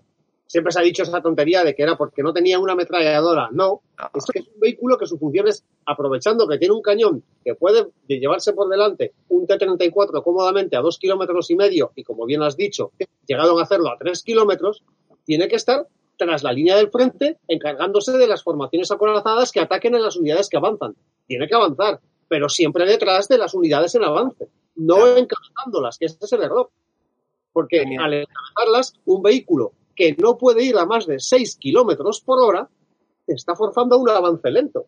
exacto, exacto. Y eso es lo que sucede, que es que hay momentos que cuando la táctica de los soviéticos frente a los Tiger la utilizan contra los Ferdinand, aunque no los conocen, porque dicen igual de grandes e incluso Sí. más perfecto. Sí. Consiste en meterte en el fondo de la trinchera, dejar que pasen por encima tuyo, salir por detrás, liquidar a la infantería acompañante y luego ir a por ellos. Sí. Pero la ventaja es que contra un elefante ir a por ellos es que no tienes ni que correr, solo tienes que andar deprisa.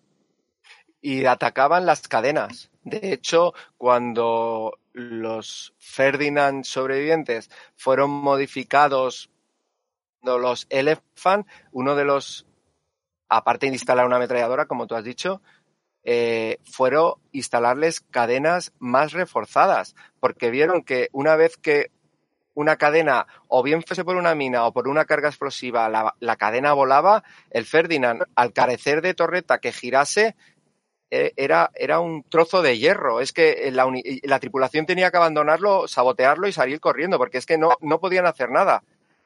Porque evidentemente ningún T-34 iba a ser tan estúpido de pasar por delante del cañón para acercarse a ti, claro irían a tus ángulos muertos. ¿Qué hacen con los tigres? La táctica, todavía no se han desarrollado los grandes cazadores de tigres, pero tienen muchísima artillería. Los soviéticos han sembrado todo de campos de minas y esa es la táctica, dispararles con todo. O sea, eh, comentaba un, conductor de tigres que, es que según asomabas, ibas, te quedabas sordo de la cantidad de impactos que recibía el vehículo. Te tiraban con todo. Incluso si estaban cerca, te tiraban con las PPS. Porque aunque sea con una PPS, te pueden joder los cristales. Y llegaba un momento en que el vehículo ya no podía más porque te han jodido las, cadenas, te han jodido. El vehículo no habrá sido atravesado y puede seguir disparando, pero es que requiere, requiere que venga un mecánico porque eso ya no hay manera de seguir. De hecho, el comandante del 503, el comandante del batallón de Tigers que estaba en la pinza, en la pinza sur de von Manstein, tuvo que ser retirado del campo de batalla cuando le dispararon eh, sobre la trampilla de la torreta en aquel momento, en aquellos momentos, los Tigers de aquel momento, modelo, la trampilla se abría y se quedaba en estado vertical en el lado derecho del comandante. Era como una especie de escudo, ¿vale? Mm. Pero bueno, no ese era el objetivo, es que no, las desplazaban al lado, como después hicieron con Panteras o los Tiger 2. Pues disparaban sobre la, trampilla, le dispararon a la trampilla con un fusil anticarro evidentemente por la inercia del impacto, le golpeó sobre el rostro y, se lo tuvieron que llevar al hombre digamos, no, no murió, pero claro, disparaban a todo lo que podían, visores, hay fotos que se ven las ruedas del Tiger totalmente perforadas por impacto de, de fusiles anticarro. Evidentemente no va a atravesar el, blindaje frontal, y, pero algo, algo, le, algo le voy a hacer. Y los filtros del aire estaban todos, los tuvieron, de hecho, los tuvieron que modificar en los siguientes modelos. Disparaban a, a todo, a todo. Fusiles anticarro soviéticos eran, son armas grandes, parecen como una pequeña ametralladora, solo que no es un arma automática, de, algunos de calibre, no sé cuál usaban los soviéticos, pero van de calibres desde el 7. 12,4 puede ser. Sí, un 14, un 14 con 2 o sí. sí, sí. Un calibre de fondo, mucha precisión. Y los soviéticos los distribuían como pan. O sea, había fusiles anticarro a miles tú dices, vale, un fusil anticarro, nada, ya, que te están disparando a lo mejor a cada tigre le están disparando más de 12. Y alguna, alguna de esas balas le va a causar daños, aunque no penetre el blindaje. Entonces, en el norte nos encontramos con que como el batallón es utilizado solo una vez concentrado, los elephants son utilizados de manera inadecuada. A ver, los ratios, como ha dicho Juan, de destrucción, tanto de los tigres como de los elefantes, son impresionantes. Hay una carga acorazada soviética el segundo día, que la rechazan entre dos compañías de tigres y se llevan por delante 90 carros soviéticos, pero sin despeinarse. O sea, sin que lleguen a acercárseles a distancia de tiro, los barren literalmente. Pero la realidad es que a nivel estratégico no ha servido de nada. No ha servido de nada porque el avance es lento, porque el avance se ha empantanado y a partir de ahí ese frente ya no va a avanzar más. En cambio, en el sur, ahí son utilizados de otra manera los Tigres encabezan los ataques desde el principio. Si mal no recuerdo, el que estaba era, sí, el 505, lo que sucede es que no lo usan Ese se lo han asignado al destacamento Beck o algo así se llama. Sí, el 503, el 503 estaba con norte estaba el 505 y lo, han, mandado al destacamento que tiene que cubrir el ala derecha del avance para evitar Efectivamente. Y lo que hacen es una compañía a cada una de las tres divisiones que tienen que romper. Con lo cual se vuelve a romper la concentración de fuerza. Y lo que sucede es que esa agrupación de ejércitos no logra romper el primer día y a partir de ahí el avance del alemán es desequilibrado. Porque en el flanco izquierdo está la Grossdeutschland que lo que sucede es que, claro, lanzas 500 carros de combate por el espacio en el que te cabe una división y tienes un atasco de tráfico estupendo. Y, en- Sí. y además en medio tienes 200 Panther que se han averiado. Así que los únicos que logran avanzar de acuerdo al guion son las tropas de las SS, que además, ¿cómo se llama? El general que dirige las tres divisiones, que se me ha ido. Hauser. Puede ser. Hauser. Que Papa Hauser es, Papa Hauser. Papa Hauser es uno de los Sí. grandísimos generales alemanes y casi nunca se habla de él. No, no, es uno, es un, es un líder nato. A ver, vino de la, bueno, del, Vino delante, del ejército imperial sí, y sí, es uno, estoy contigo, es un líder. y logra un avance magnífico, además utilizando las divisiones con mucha cabeza, utilizando la ley de estándar como elemento de, de avance, pero siempre flanqueada por las otras dos, escalonadamente, de manera que vayan cubriéndola. Y, las tres lo logran además utilizando sus tigres, que se van averiando, pero siempre de manera muy sensata, de manera que siempre tengan al menos una docena de tigres en funcionamiento. Y ahí es cuando tienen sus mejores momentos los carros pesados. Sí, sí, y, todo, todo se concentra en la, en la super batalla que hablaba antes Ignacio de los mitos, que es Prokhorovka. Esa fue el punto culminante de, de los Tiger en Rusia. Prokhorovka, si Kursk es un fetiche, Prokhorovka ya es, mm, bueno, La guinda del no sé cómo definirlo. La guinda del pastel. La guinda del pastel, sí, me quedo con la expresión. Prokhorovka es, y ahí ya sí que mm, mitos los que quieras, leyendas, desde que los rusos destruyeron 300 Tigers hasta que, no sé, hay de todo. He leído incluso que murió el hijo de un des- del diseñador. Los rusos contaron en la posguerra que iba el hijo del diseñador de los Tiger y murió en cabeza de una unidad de las SS. Bueno, aquí en Prokhorovka se ha escrito de todo de Prokhorovka. y me parece que en Prokhorovka no debía llegar a la docena de tigres los que había. Y esa docena de tigres debió llevarse por delante fácilmente un centenar o dos centenares de carros. Yo, eh, Para lo que tenían que servir, para romper la marea de carros que se les venía encima. Cuando yo dice- tengo apuntado, tengo en Prokhorovka 15 Tigers operativos. 10 de la Totenkov, 4 de la Leif Estandarte y uno de Dark Rides. Esos son los datos que yo mm, investigando y eso y los es lo que puse en el libro. 15 Tigers operativos en Prokhorovka del 9 al 15 de julio del 43. 15. 15. y estos son, son vitales porque lo que hemos dicho antes es un arma para utilizarla cuando tienes un buen campo despejado ves venir al enemigo. Y eso es lo que tienen en Prokhorovka. Y se llevan por delante todo lo que les echan encima. Tácticamente, la batalla de Prokhorovka la han ganado ellos. Sí. Pero solo ha servido como temía Model para meterse dentro de una trampa, que es lo que no ha entendido Manstein, que lo único que está logrando es meterse dentro de un cepo. Claro, es que Prokhorovka, digamos, eh, temporalmente empieza el 9, 9 de julio.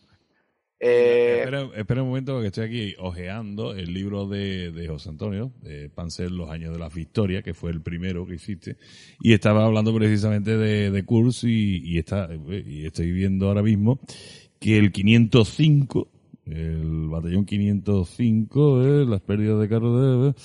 A ver, se, se cobró casi un centenar de carros soviéticos, entre T-34 y T-70 Sí. Un centenar. O sea, estamos hablando de poquitos tanques, pero bueno, claro. El ratio es el que hablábamos antes, eh, prácticamente, 6 o 7 a 1. Que El primer día de la batalla de Prokhorovka, los soviéticos dejan sobre el terreno pin- 500 carros, Claro. incluidos, por cierto, me parece que ahí hay unos cuantos Churchill. sí, sí, los Cocodrile, sí, sí, sí, sí. Que Los más Lo- feos sí, del mundo. sí. Yo me imagino a los mecánicos rusos que tuvieran que tener el mantenimiento de un Churchill con todas esas puñeteras ruedecitas. Diciendo, Bueno, yo Las blasfemias en ruso deben sonar muy potentes. Diciendo, perro, esto, me- perro, ¿esto qué es? me imagino, me imagino al artillero ruso que le diesen los proyectiles del supercañón del Churchill, cómo miraría de envidia a los de los T-34, diría, pero ¿qué me habéis dado, por favor? San Uli, Ulianov, por Dios. Bueno, por Dios no pueden decir. No, no, Si exacto. encima, si encima es el cocodrilo, que es Por un la bandera y lleva el carrito detrás con el combustible, que es fácilmente alcanzable, Sí, sí. Bueno, En lo que decía, en lo que decía Cruz de, de las ratios, sí. 5, 100, 110 tanques, pero solo perdió 5 Tigers. Es decir, la ratio es muy buena, Claro. pero es que la del 503 mm, reclama eh, 385 cuatro cañones de asalto, 257 cañones y solo acepta ocho, bueno, o, o indica ocho Tigers perdidos o destruidos. Y ojo que O sea, esas son los perdidos son muy serios. Es decir, tenían que decir, cada noche tenía que informar del jefe de cada compañía cuántos tenía, en qué estado y si había perdido alguno, dónde se había perdido y en qué circunstancias. Sí, Cuando sí, vaya- tenía. En ese aspecto sí que estaba muy fiscalizado, porque el Tiger en aquel momento aún, bueno, siempre lo fueron, fue algo de costoso y había que, la responsabilidad era muy elevada de, de cómo se perdía, cómo se desplegaban, cómo se utilizaban. ¿Verdad que sí? Sí, la cuestión es esta. La realidad es que en la gran batalla de Kursk, la batalla de las batallas, los Tiger lo hicieron estupendamente. Y los Elephant también. Entre los Tiger y los Elephant fácilmente se llevaron por delante la mitad de los carros soviéticos que había en la zona. Pero no sirvió de nada. No. O sea, a esos vehículos en una batalla que de, que de partida no tenía sentido. Y el resultado es que fue un de, de nuevo un desperdicio. Pero esto ya no es culpa ni del uso del vehículo, que pudo ser no correcto, sino del hecho de que ya eh, la batalla de Kursk de partida, no voy a decir que estaba perdida desde el principio, pero digamos que se jugó de acuerdo a las reglas del juego que había impuesto el enemigo. Sí, ahí te doy toda la razón. Es contra, Sí, claro, claro. es- fue como lanzarlos contra una fortaleza directamente. Los Tigres son vehículos para combatir contra masas en movimiento y ahí lo que hicieron los soviéticos fue muy inteligente y es obligar a los alemanes a introducirse en un sitio donde al final el movimiento no funcionaría. Y la realidad es que los Tigres, donde más avanzaron fue en el sur, lo único que lograron fue profundizar, pues como pasó en la ofensiva luego de Morten, profundizar dentro de un saco del cual luego había que salir. Sí. Lógico. y por así decirlo. Y después cerraron por detrás, digamos, el eh, y si no, y si pudieron escapar los Tigers, estoy hablando de la pinza sur, la de Manstein, fue porque eh, se habían cargado al quinto ejército de carros. lo, lo habían destruido dos veces eh, al general Romistrov. Es que Romistrov se, se salvó de, del paredón, pero por los pelitos, este hombre. O centenares y centenares de carros de combate. También es cierto que se enfrentó. Y eso se debió también a que estaban convencidos los soviéticos que la masa del ataque vendría por el norte, no por el sur. Ahí fue un error de la planificación de, de, de Stavka, que realmente concentrado mucho más peso en la pinza norte, por eso Model se quedó atascado enseguida, mientras que el frente sur, aparte que la situación geográfica era diferente, el terreno era más propicio para una batalla de carros, había menos opciones. Y el problema fue que tuvieron que lanzar sus últimas reservas mucho antes de lo que tenían previsto. Es más, cuando la contraofensiva que luego obliga a los alemanes a huir hasta el Dnieper, en realidad la mayor parte de las tropas que avanzaron por el sur eh, eran más apariencia que otra cosa. O sea, realmente estaban al límite los soviéticos, pero calcularon bien. Sabían que esta vez no iba a haber contraataque. Vale. No, porque ya estaban, estaban agotados los alemanes. Bueno, señores, pues mm, vamos a dejar ya Kursk porque entonces voy a tener que cambiarle el nombre al podcast, al programa. Lo voy a tener que poner en la batalla de Kursk. Así que vamos a dejar de hablar ahora mismo de Kursk. Vamos a hacer una pequeña pausa y ahora seguimos, ¿vale?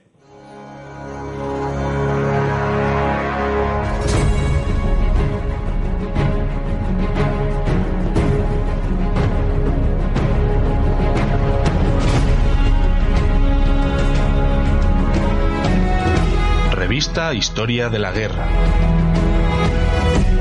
HRM Ediciones, editorial especializada en historia militar, edita ahora la revista Historia de la Guerra, buscando complementar la línea editorial ofertada hasta el momento. A lo largo de las 80 páginas de la revista se tratarán, junto a las secciones fijas, los temas más variados, a lo largo de diversos artículos escritos por historiadores de reconocida trayectoria. La publicación tiene un marcado carácter divulgativo y está dirigida tanto al lector ducho en la materia como a aquel que se inicia en la misma por primera vez. Todo ello apoyado en un escrupuloso rigor histórico, un cuidado apartado gráfico y abundante cartografía. Nuestro objetivo es potenciar el aspecto didáctico de la historia militar. Por ello, los temas seleccionados buscarán principalmente cubrir los enormes vacíos existentes en la historiografía en nuestro idioma. En suma, Historia de la Guerra quiere presentarse como una propuesta atractiva y novedosa, que busca complementar la oferta ya existente en el mercado. Puedes suscribirte en www.hrmediciones.com y encontrarnos en las redes sociales Facebook, Instagram y Twitter, arroba H de la Guerra.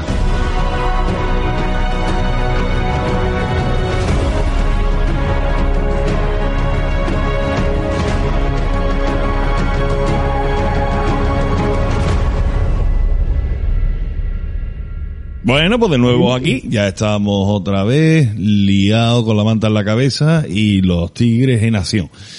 Eh, hemos visto ya eh, Kurz, ya habéis visto un ratito y habéis oído a estos señores hablar y explayarse sobre Kurz, estaban deseando. Y ahora nos vamos a ir, nos vamos a Italia, pero antes podemos darle un repasito a qué es lo que pasa por allí, por Ucrania y tal, que estábamos hablando, bueno, allí son grandes extensiones y grandes, o sea, digamos, para echar a correr a los, a los tigres, ¿no? La verdad que sí, era el terreno idóneo. Eh, De hecho, si tenemos que decir que diseñó para un terreno de operaciones era Ucrania grandes excepciones, terreno plano, más o menos correcto cuando el tiempo lo permite. Y, y era su. Perfecto. Lo único que pasó que.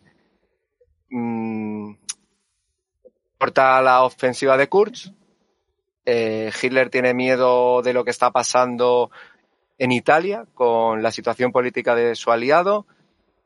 Kurt se manda a la estandarte hacia Italia y Rusia esperando bien atenta a que los alemanes cambian de ritmo, lanza sus operaciones, lanza sus grandes operaciones a los flancos de, del saliente de Kursk. Una golpea a Model y otra a von. Y entonces empieza la segunda parte. Ahora los alemanes en vez de atacar, ahora pasan a la defensiva. Y empiezan a, intentan contener el ataque, pero eh, tras el cansancio, el desgaste, pues no más que tienen que, que, retirarse. Y en ese momento, sin embargo, es cuando empiezan a llegar, la línea de producción ya está casi a máximo rendimiento y empiezan a llegar nuevos batallones, batallones con sus 45 vehículos, empiezan a llegar nuevos vehículos de repuesto y, es cuando paradójicamente más Tigers hay en Rusia. La situación. En el 43, los datos de Sper dicen que entregan 600 Tigres, nada menos. Nada menos y nada más.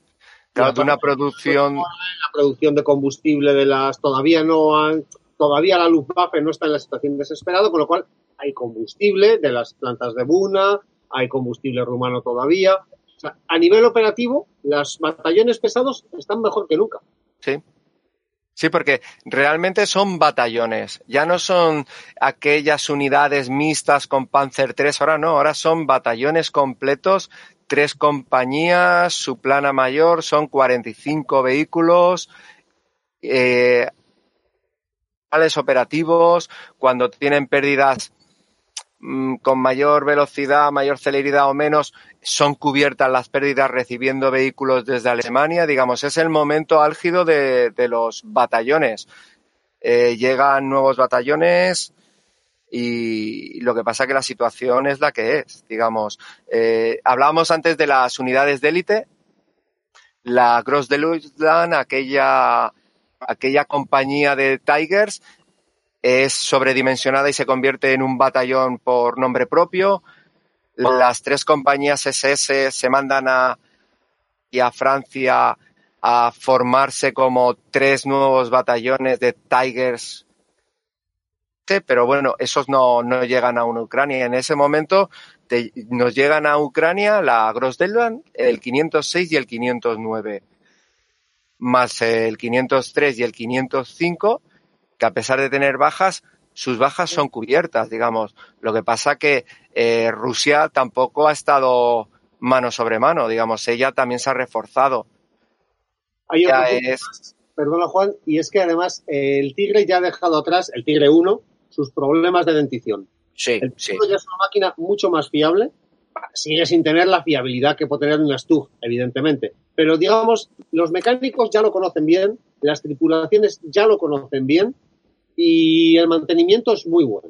De hecho, durante la batalla de Kursk hubo situaciones en las que repararon los Tigres en situaciones, es decir, que es que estaban bajo bombardeo y ahí estaban los mecánicos dándolo todo. Es decir, hay más Tigres, hay mejores condiciones, pero es que además el mantenimiento ha mejorado y el vehículo en sí es más sólido. Sí, está es el- ya es el modelo medio. Es un modelo medio eh, y todo es, sí, ya no tiene los problemas, como decía Tera, ya no tiene problemas de, de juventud. Lo del sombrerete del comandante, eso ya no está. Que es que era No. un.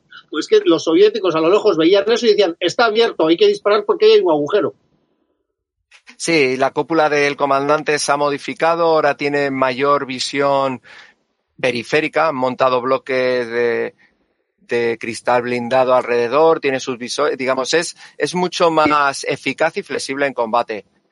Y sigue teniendo la potencia de fuego que tenía, digamos. Eh, sigue imbatible, digamos. El, el Tiger en aquel momento, podríamos decir que aún no había, como ha dicho antes Cruz, no tenía depredadores. Eso sí, ya empezaba, ya empezaban a verse algunos en el horizonte, pero aún, aún en ese momento, entre finales del 43 y los primeros meses del 44, el Tiger aún en, en Rusia era, estaba en la cúspide de, de, de, de- ahora no me viene de la, La pirámide alimentaria. Era el- era el, depredador, Sí, no, Era- ahora era el depredador. más o menos empieza ya a caer cuando ya empiezan los, los SU-152 por ahí, ¿no?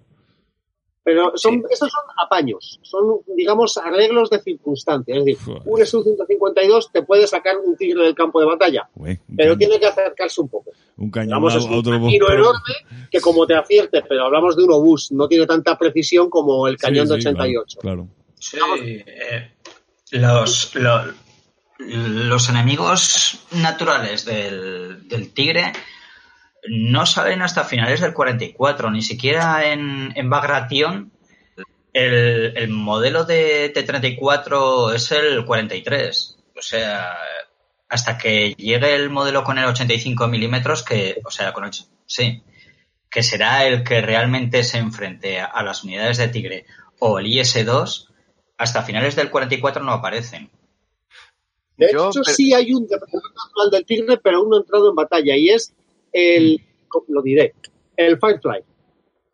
Mm. Es decir, el Firefly y el Aquiles, Sí. ¿no? entonces, digamos, se han planteado que necesitan un cañón más grande, pero no saben dónde instalarlo. Y han hecho Mm. una chapuza. Han montado el cañón de 17 libras sobre el Sherman a primeros del 44 y han montado el mismo cañón sobre la- el cazacarros Wolverine. Mm. Y es- sí, es curioso, sí, Sí, es sí. verdad. Sí, No son los únicos que realmente pueden enfrentarse a un tigre en condiciones. Mm. Sí, Sí, porque el, sí. el IS-2... eh, yo sé Pero es que el está IS-2 bien. aún no ha llegado. No, el IS-2 empieza- llegará después A- a de Normandía. En abril, en abril del 44. Sí, pero hasta que se distribuya una cosa es los primeros que salgan de fábrica y se empiecen a montar los batallones correspondientes y otra que entre en combate. Entrar en combate ya... Al Eso es lo que os decía, a finales del 44, principio del 45. Mm. Sí, bueno, eh, ya veremos después que el IS-2 tuvo ya algunos roces con los primeros Tiger 2 también. Al final, a- a- Ujú. después de Bagration, ya ahí Ujú. cuando, exacto, por ahí, fueron las primeras tarascadas que se dieron. Sí. Uno ni el otro estaban, técnicamente estaban, Mm. pero en este momento sí, el Tiger, el Tiger 1, el T-34-85 aún le tiene, aún quedaban unos poquitos de meses para que empezase a salir.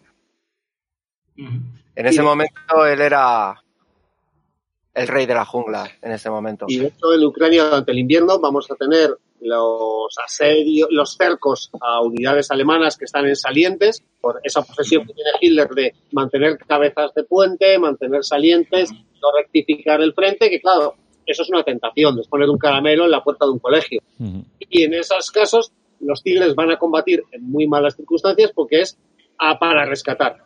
O sea, los tigres, eh, por ejemplo, en la operación de Korsum van a tener que encabezar la marcha de los que lograrán contactar con los asediados para abrir un agujerito para que logren salir. Sí, Eh, reco- y lo hace recordar- bien, de nuevo. Espérate, voy a recordarle a, a nuestros amigos que tenemos un precisamente un programa, el H51, que es la huida del infierno, la batalla de la bolsa de, de sobre precisamente ahora mismo lo que estamos, lo que estamos hablando.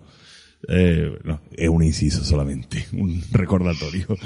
Pero en fin, eh, lo, lo, eh, lo- digamos lo que más podemos reseñar, ¿no? Esa parte de Corsul, la bolsa de Cherkasy y poco más, ¿no?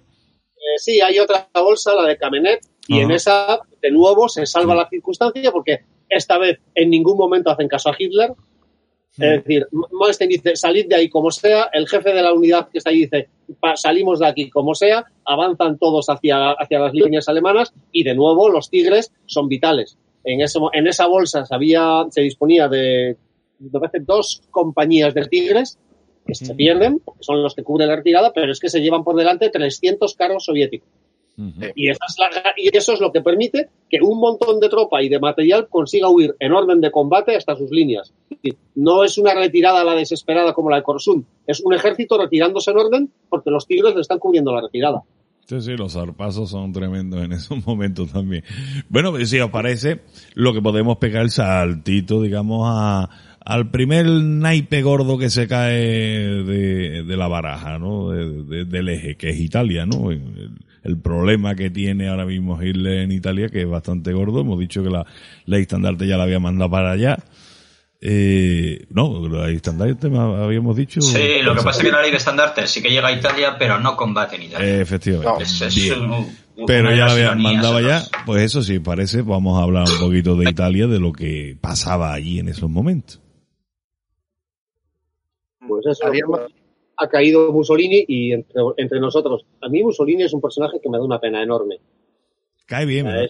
Es, es un pobre- no, es que da pena, es un pobrecito, Mm. es un pobrecito directamente que ha metido la pata y ya no sabe sacarla del agujero. Sí, el típico amigo fanfarrón de esto y con aire de grandeza, pero que al final dice tú, coño, si es que me enternece el corazón, tío, si es pobre, es lo que te he dicho, un pobrecito, tío. Si no, estás Ostras, jugando pero a en, otra división. ideológico es interesantísimo, Sí, interesantísimo. bueno, pero- Al margen de, de los aspectos estratégicos No, no, o estamos hablando, de no estamos hablando de Sí, política. sí, sí. No estamos hablando, y me niego a hablar de política. me niego. Estamos Y hablando, nos, así nos llamarán de todo. No, por eso digo, vamos a dejar de los jardines políticos porque no, no me meto en el tema. No, no, pero intelectualmente, fuera de las Sí, no, pero me- gustos o apetencias de los oyentes, que ya sabemos que nos van a crucificar, digamos lo que digamos, pues es, es intelectualmente muy interesante. Sí, sí, de Al acuerdo. margen de lo cual, para otro podcast. Evidentemente, evidentemente, en otro canal, me parece a mí. Pero Exacto. bueno, no, pero es, es que cuando te pones a ver, ¿no? Eh, Mussolini in action, ¿no? Como digo yo, eh, lo vemos en Etiopía. Dice tú, es un quiero y no puedo. Sí. Eh, lo vemos en el norte de África, es un, un quiero y no puedo también. Eh, En Albania, en Albania. Exactamente, en Albania, fíjate tú, que casi lo sacan a gorrazo de una forma brutal, ¿no? O sea, es que, verá, el muchacho quiere pero no puede. Y, es No, ese y tema. aquí, y antes de, de- de la Segunda Guerra Mundial, aquí en, Ita- en España, en la Guerra Civil, mandó aquel el, guerra, que en, en Guadalajara, en Guadalajara las pasaron canutas. ¿Verdad que sí? Digamos, sí, estoy con, sin entrar en el aspecto político que ahora no toca, tú no puedo. Ese, sí, me quedo con la frase que ha dicho, es el típico amigo fanfarrón, Sí, sí, sí, sí, eso. te lo tienes que sacar de la discoteca porque si no van a Exactamente, porque te mete, los te, mete en to- te mete en todas las peleas y al final el que tiene que sacar las castañas de fuego o eres tú o, te, o le pegas al otro o te pega al otro. Sí. Uno de dos. Pues eso es lo que le Sí, pasaba a exactamente. Hay que Hitler. tener presente que eh, se está desarrollando un nuevo orden, o por lo menos en el 40 se está desarrollando un nuevo orden en Europa. Y él tiene miedo de quedarse fuera porque todos corren muchísimo más que él y él todavía no ha empezado la carrera. Sí, claro, sí. para, llegar a, a donde están los corredores en este momento, pues tiene que meterlas una detrás de otra. Y eh, es, es un problema que, al que se ve abocado. Sí, sí, sí, sí, está claro, ¿no? Pero que eh, al fin y al cabo es un dictador italiano. Que es italiano, italiano. No estamos hablando de la, de la Roma imperial, estamos hablando de Italia. Y Italia es lo que es. ¿Verdad? Y tenemos que Italia ha tirado a Mussolini y el pobre encima que está tan feliz en su celda, sin problemas, me van y me lo rescatan. Pero bueno, es Viene el cara cortada, ¿no? El Scarface. En el, en el gran saso diciendo, dejadme en paz, que estoy muy tranquilo, no me saquéis de aquí. Estoy aquí en el resort este de, alta montaña, que Sí. estoy genial y mira, y viene el, eh, el Scorseni y va el burro y, me, y se me, me lleva en una avioneta, y poco más Y y no. encima se me monta el desgraciado y casi nos estrellamos. Sí, papá. Exactamente. Se bajó, como, se bajó como el no papa, ¿no? Besando el suelo. los aliados lo hacen tan mal que les da tiempo a los alemanes a quedarse toda Italia. De esto Sí. que dicen, lo tenían todo preparado para entregar Italia mm, Sí. de pies y manos a los aliados, pero los aliados esta vez lo hacen tan mal que lo único que pueden hacer los italianos es salir por patas, el rey y el gobierno, abandonar al pueblo, dejar al ejército más vendido que otra cosa, y de pronto Italia es un campo de batalla. Sí. Y ahí tenemos de nuevo los tigres. Ostras, no sé qué decirte, ¿eh? Pero bueno, es que nos vamos de, de madre. En cuanto a Salerno, Salerno es muy interesante y es una batalla que, que merece la pena analizar. O sea, no sé hasta qué punto lo hicieron tan mal, tan mal, tan mal los aliados. Sí que a partir de Ancio y de la línea Gothic, pues sí que fallan como una escopeta de feria, pero antes no sé si, si realmente es un problema de aliados. me refiero a nivel de reaccionar. Es decir, la idea era, el, Mm. el gobierno de Badoglio ya tenía acordado todo con los aliados. Sí. Lo que pasa que también Eisenhower fuerza las cosas. Ahí está, dejan cuando no están preparados. La idea era Claro. que aliados iban a tomar Roma, pero lo hacen Sí, cuando no están preparados. Sí, y de repente agarran y hacen estos tíos, me están mareando la perdiz, digo que se rinden, los pongo en evidencia y no les queda otro puñetero remedio que rendirse realmente. Es que entre Eisenhower, eh, Vittorio Manuel y demás, eh, montan una de cuidado. Y ese es el problema, que les da tiempo a los alemanes a mandar todo lo que tienen rebañado eh, para... De hecho, en- hay una, leí hace tiempo un libro excelente sobre la ocupación alemana de Roma y una de las cosas que pone es el pasmo de los italianos al ver llegar los tigres. No están ¿No será, ¿No será el libro este de quién defendió Roma? Pues no lo sé, no recuerdo. Porque es excepcional, es un libro cojonudo. Y decía eso, el pasmo de ver algo tan inmenso en las calles de Roma y decir, Dios mío, que se nos viene encima. Es que los Tigers son muy grandes, ¿eh? Ya, Mm. ya sé que ahora estoy diciendo una perogrullada y una evidencia. Y Yo tuve, cuando fuimos al museo alemán, al Panzer Museum, que hay allí Mm. hay un Tiger, y es algo, es algo impresionante. Digamos, allí paseas entre diferentes carros de combate, antiguos y modernos, Ujú.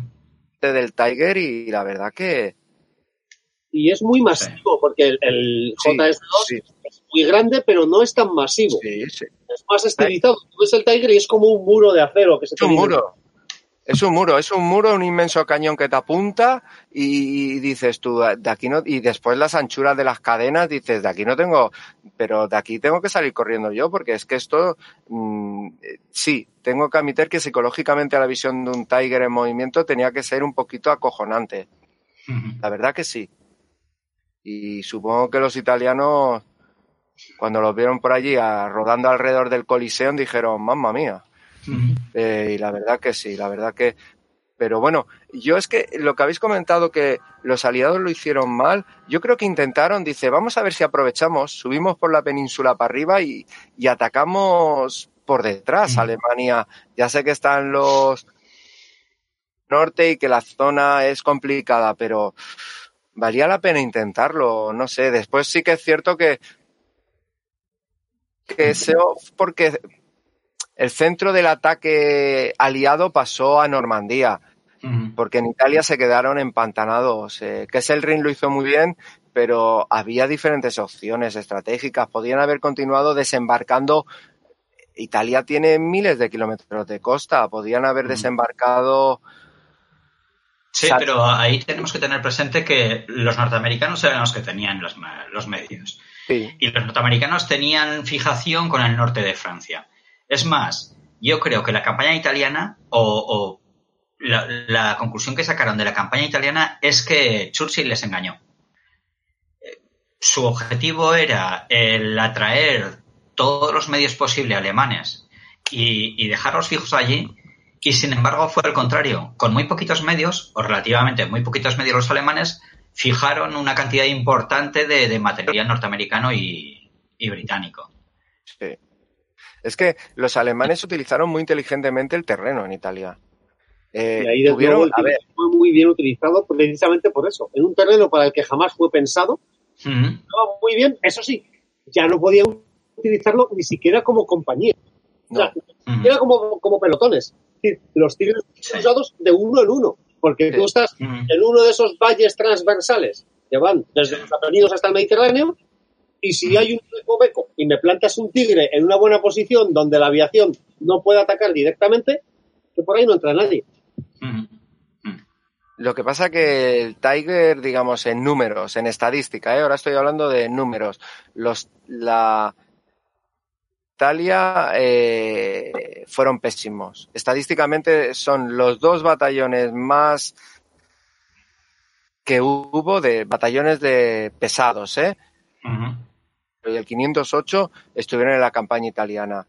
Pero hay que tener presente también la orografía del terreno. O sea, eh, no, no, no, cumplen la función para la que han sido diseñados. No se enfrentan carro de combate contra carro de combate. No, no hay grandes batallas de carros en Italia. Muy al contrario, es una campaña de infantería principalmente. Y es una campaña de infantería en alta montaña. Exactamente. ¿Dónde, se producen las rupturas? En, montaña. El problema que hay es que... siempre te ponen la valoración en carros destruidos. Pero es que claro, carros. El objetivo es detener al enemigo. Y el tigre te detiene al enemigo. Claro, y funcionaba genial en ese sentido. O sea, no hay números, pero. Pero, pero ha cumplido. El problema es que cuando finalmente se rompe una línea, hay que retirarse. Y es en las retiradas en las que se pierden todos los tiros. Exacto, sí, señor. El problema es que no puedes retirarles a tiempo. Así que los batallones en retirada se van los hombres porque no puedes sacar de ahí los carros a tiempo. Ya, pero yo lo que me pregunto o sea, en, esa situación de bloqueo, en la campaña italiana, ¿eh? ahora solo me estoy refiriendo a la campaña italiana, que consiguió el Tiger, no lo hubiese podido conseguir, por ejemplo, fue así. Un Pantera era tres Un Stuck 3. Un Stuck 3 te funciona genial. Es más, en Monte Casino hay uno que está en un hotel que funciona de miedo. A eso, ahí es donde voy yo. Y por el precio, horas, el coste que le representaba al sector, a, la industria alemana, el Tiger, eh, por eso te digo lo de estadísticas, digamos, eh, el, 508 incluyó 100 vehículos, 100 carros de combate enemigos, pero es que perdió 78 Tigers. Sí. De nuevo estamos en siempre. Hitler, cuando por ejemplo llegan los aliados a Antio, que es el que le pide que envíe unidades suficientes para destruirles. Y en vez de mandar infantería, ¿qué hace? Envía pequeñas unidades con cosas muy espectaculares. Envía panteras, envía tigres, envía los Borfat, como se llaman, esa especie como de, que son como Goliath, pero gigantes. Sí. Que son carros de munición. Envía elephants, pero no es lo que te han pedido. Te han pedido infantería y cañones de asalto, que es lo que hacen falta pero Adolf tiene la obsesión de que hay que mandar sus armas secretas. Es decir, los se usan ahí por capricho de Hitler, literalmente. Además, Ancio, Ancio, si no llega a ser por la incompetencia de los mandos norteamericanos, empezando por Mark Clark, hubiera sido una catástrofe para la línea alemana. Si, si no llega a preocuparse en atrincherar a sus unidades para, para consolidar la cabeza de playa y se hubiera lanzado hacia adelante y hacia Roma, toda la línea gótica hubiera caído. Sí, la había, es que ese era el objetivo del desembarco, flanquearla por la costa, como después MacArthur hizo en Corea, en Incheon, digamos, flanquea la línea de contención utilizando que estás en una península, digamos, es una península, pues desembarca donde quiera. Pero sí, estoy contigo, digamos. Eh, si ya la premisa, si aceptas de que vas a desembarcar, claro pues mm, lánzate, pero ¿qué haces atrincherándote esperando? Pero, pero, pero, ¿no ves que se no, que estás yendo en contra del, del argumento principal? Que te has marcado, Exactamente, digamos.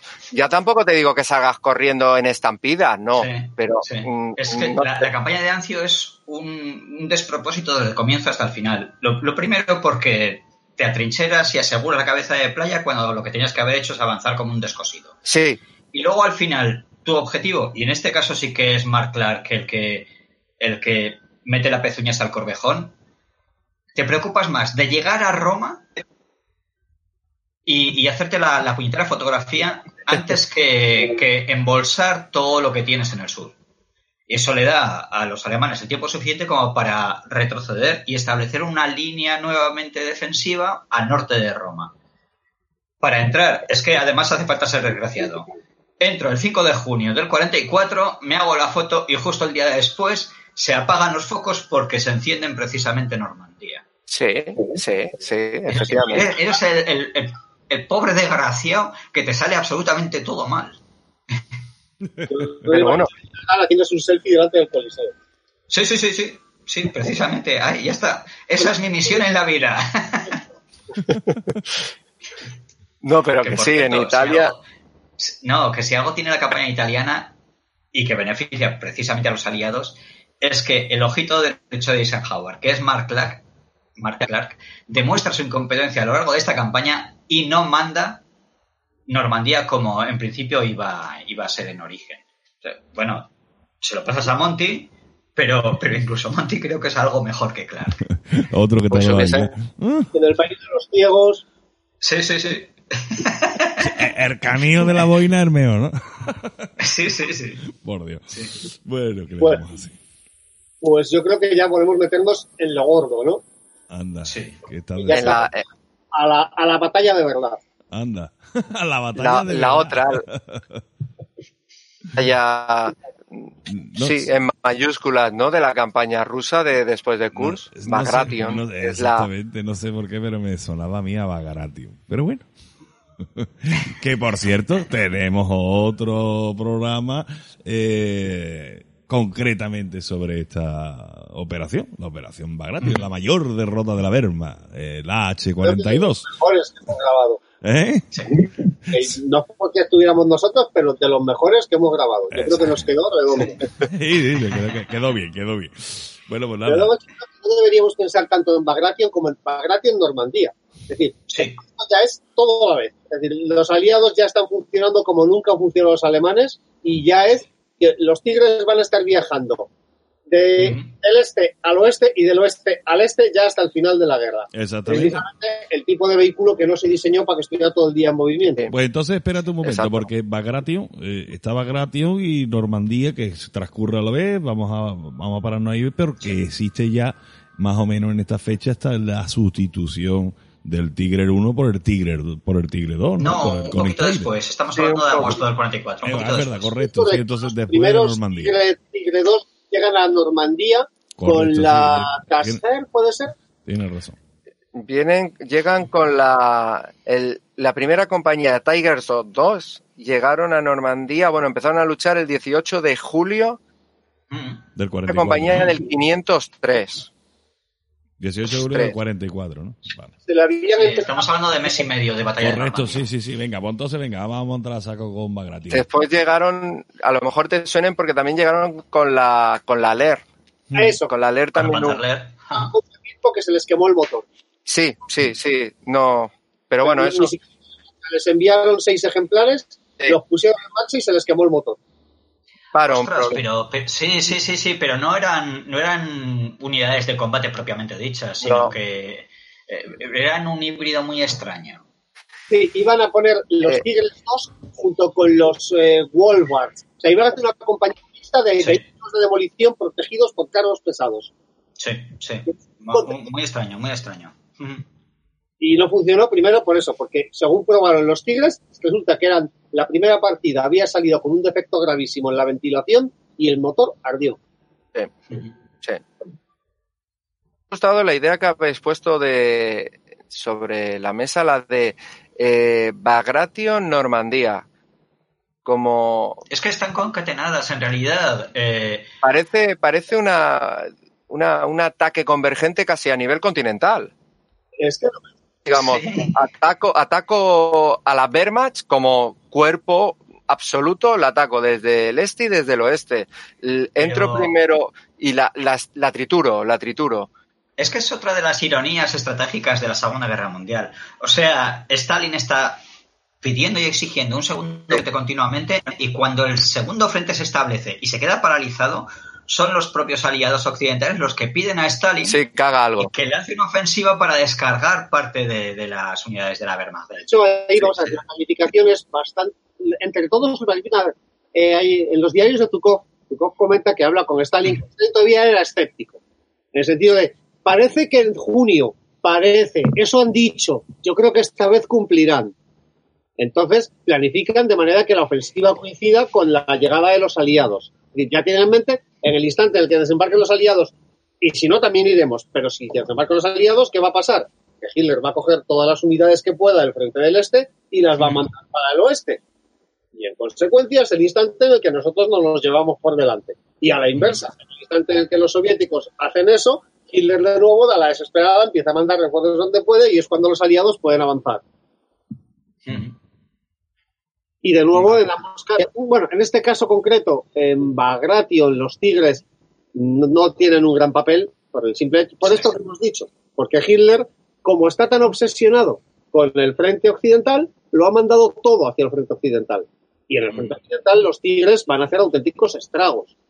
Porque además ha pasado algo muy curioso y es que en las operaciones de Túnez, al estudiar los carros Tigre, los americanos, hay un análisis técnico muy bueno, pero llegan a la conclusión de que, que son vehículos interesantes, pero que no son tan peligro. Sí.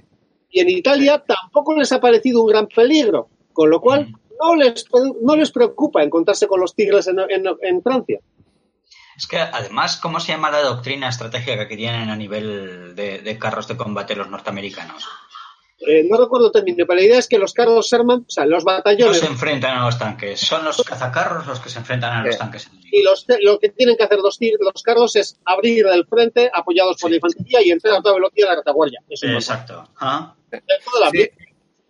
Sí. exacto. Es, eso es doctrina alemana, digamos. Al principio Guderian, eh, los Panzer tenían cañones cortos porque no iban a atacar a otros tanques. Digamos, la batalla de tanques no se observaba. Para eso estaban los Panzerjäger, las unidades cazacarros que, que, eran de cañón, pero mm, e, eran las que encargadas, las responsables de batir al cañón, a los tanques enemigos. Sí, pero ves, la Wehrmacht no tiene, no tiene experiencias previas y se va adaptando conforme va pasando el tiempo. Sin embargo, los norteamericanos desprecian las experiencias que han tenido los británicos hasta el momento. Los británicos, como bien decía José Antonio, eh, meten el cañón de 17 libras en los Sherman para enfrentarse a los carros de combate aliados alemanes, mientras que los norteamericanos siguen con su RQR de, que los carros de combate no se enfrentan a carros de combate, sino que son los cazacarros los que se enfrentan a estos. Exacto. Hay otro motivo, los M10, que son un vehículo excelente, que digamos, el problema es doctrinal, la doctrina está equivocada. Pero el M10 es un vehículo contra carro excelente, pero el problema es que lo han usado en unas circunstancias muy buenas para ellos. Los M10 han podido batir incluso a los Panther. Pero en situaciones en las que los Panther estaban en mucha desventaja. Es decir, les han batido de flanco. Y lo que va a suceder en Normandía es que tanto los Tigres, como los Panther, como los Stugs, como siempre van a estar de frente. Y de frente tienes un problema muy serio.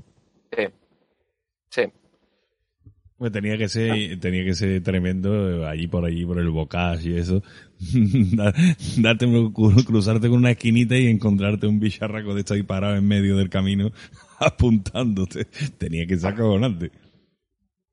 Queremos decir, yo solo pasaba por aquí. Ups, ups. Me daba una vuelta, estaba paseando. sí, sí, la verdad que sí, debía ser algo que, y más teniendo en cuenta el, si el artillero sabía el cañón que tenía él en su, en su Sherman y veía el tubo de 88, la verdad. No, no tenía que ser muy edificante, la verdad que no. Y no es solo psicológico. Enseguida, después del desembarque, en el desembarque no hay Tigre. Tigre, la única división que había ahí disponible era la 21 y esa tenía ese extraño mix de carros de todos los modelos habidos y por haber, pero no tenía Tigres. No llegaron enseguida. En principio, entre junio, sí, la primera semana, eh, entre junio y, en y julio, unos 130 Tigers. 130. Eh, que básicamente eran, pertenecían a las SS. las SS, aquellas compañías de, de las tres primeras divisiones SS que terminaron de Kurz, las mandaron a Francia a, y a recibir los nuevos Tigers. Y aquí los encontramos como tres batallones completos. Bueno, tres. Había dos, porque por el de la Totenkopf, entre que una cosa y el otro no combatió hasta finales del 45. Y allí en Normandía estaba el de la Leif Estandarte, que era el 101, SS. El 102. Teníamos también a la Panzerlehr. Y la Panzerlehr Y el iba además 500. algunos del 507. O sea, iban a destinar al 507, pero al final se los han pasado a la Panzerlehr. Sí, y eso que comentabais antes, también tenía una compañía con estos policía, los Vorbach, unos, algunos Tigers, tenían, era la cuarta compañía, me parece. Tigers por allí. Y la verdad, en, en teoría, eh, en definitiva, eran unos 130. Los que había en Normandía en el momento del desembarco. No en el momento, sino a la semana siguiente o más o menos. Y fueron los que frenaron eh, el avance aliado. Digamos, tampoco estamos hablando de una cantidad ingente de Tigers. Pero es que además es para ellos es traumático. Es decir, es el día de gloria de nuestro amigo Whitman, que con su tigre, vale, apoyado por otros. pero digamos, es la idea de que ha venido un señor con un tigre y ha echado para atrás una división acorazada. Estas cosas pues acaban por generar una, una psicosis muy grande. Es que claro, es que los americanos habían visto Tigers ya en, en, en África. Hacían y el análisis de inteligencia, pero claro, es que allí en, en Normandía se encontraron con el modelo último, digamos, y sobre todo yo creo se encontraron que estaban tripulados por, por tropas de las SS, digamos, no eran tripulantes novatos, eran, en muchos casos eran, era gente muy veterana. Bitman en Barbarroja, digamos, eran gente con, con experiencia y experiencia de combate en el frente del este, digamos. Digamos que se encontraron, eh, se encontraron con la cruda realidad. Y sí, se- sí, eran, que los mecánicos ya saben manejarlo, que los conductores ya se conocen todos los trucos. Que por, el tigre es muy grande, pero el tigre pasa por sitios ridículamente pequeños. O sea, El parece tigre muy es- grande, pero es muy compacto, con lo cual lo puedes mover la- Y el resultado es que te encuentras con un vehículo que está en su momento de gloria y tripulado de la mejor manera y con los mejores. Afortunadamente para los alemanes, porque recordemos que en Normandía, con la superioridad aérea de los aliados, lo que no te llegan son, son recambios. O sea, tienen que apañar los tigres como puedan. Y los mecánicos logran que siempre estén disponibles. Eso es casi un milagro.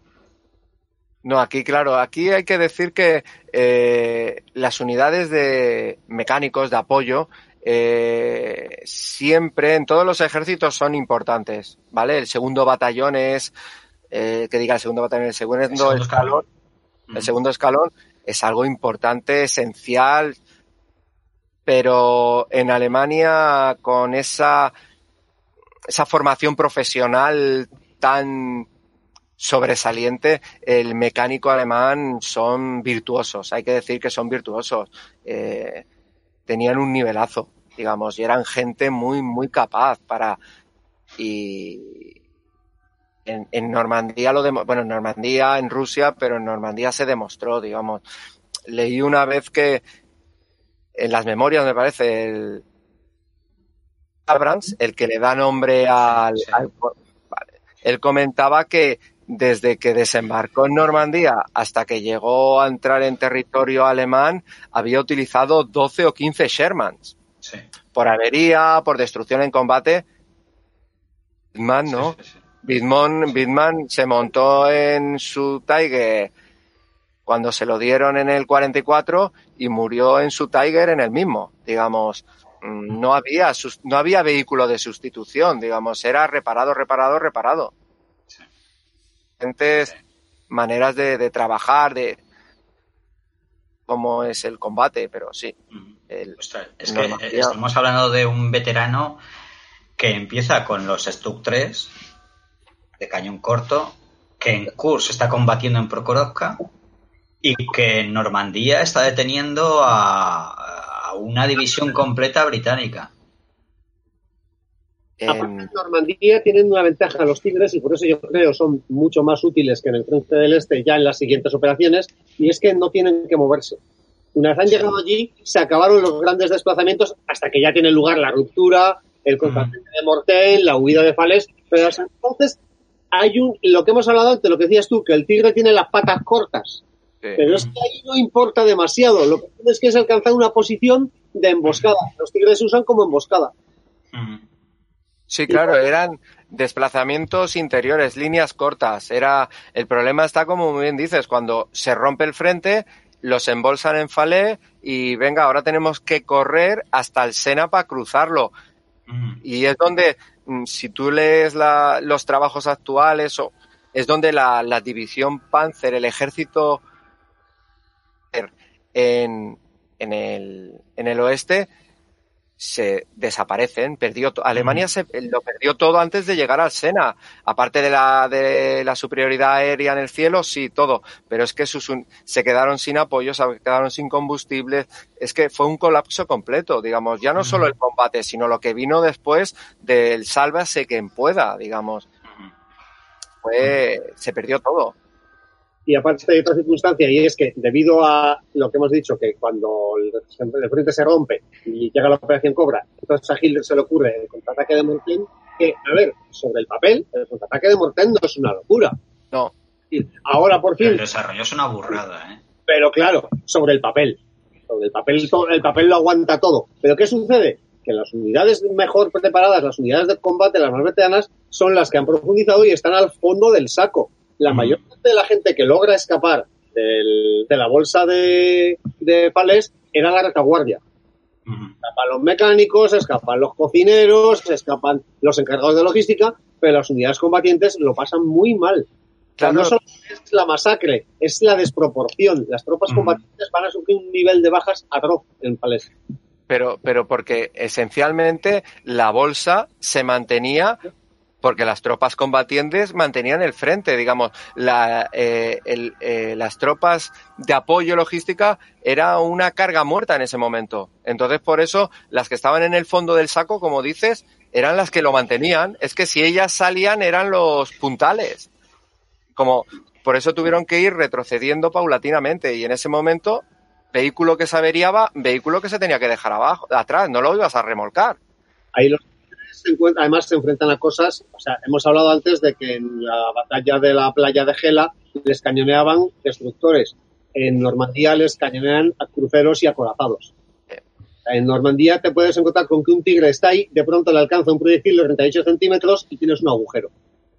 Bueno, y, y los bombardeos de saturación, cuando Montgomery ya se harta de hacer, bueno, de que se rían de él, y en la operación Good Good manda eh, aquella flota, no sé si son 200 o 300 cuatrimotores, y arrasan con bombardeo de, alfombra que, que se ven fotos de Vado, que han dado la vuelta por la onda expansiva con la tripulación dentro. Dices, estamos hablando de un Tiger, lo que has dicho tú, 50, 60 toneladas y que la onda expansiva lo gire, es que es una locura, digamos, madre mía. Y sin embargo, y aún así. Sin embargo, vimos Tigres eh, mientras las trompas que había desplegado eh, ¿cómo se llamaba? El oficial de la 21 que logró frenar el ataque de Woodwood. Lane. Ah, Von Luke, sí. Ah, bueno, vale, sí. el, respiro que logra ganar Von Luke con los cañones antiaéreos de la Luftwaffe, los mecánicos logran darle la vuelta a los tigres y ponerlos de nuevo en marcha. Es que dices, pero bueno, esto es increíble.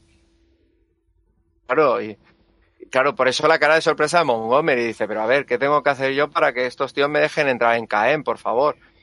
Y en, esas, en esos combates se empiezan a verse, los aliados se empiezan a encontrar con los primeros tigres Koenig, y lo curioso es que no los consideran tigres.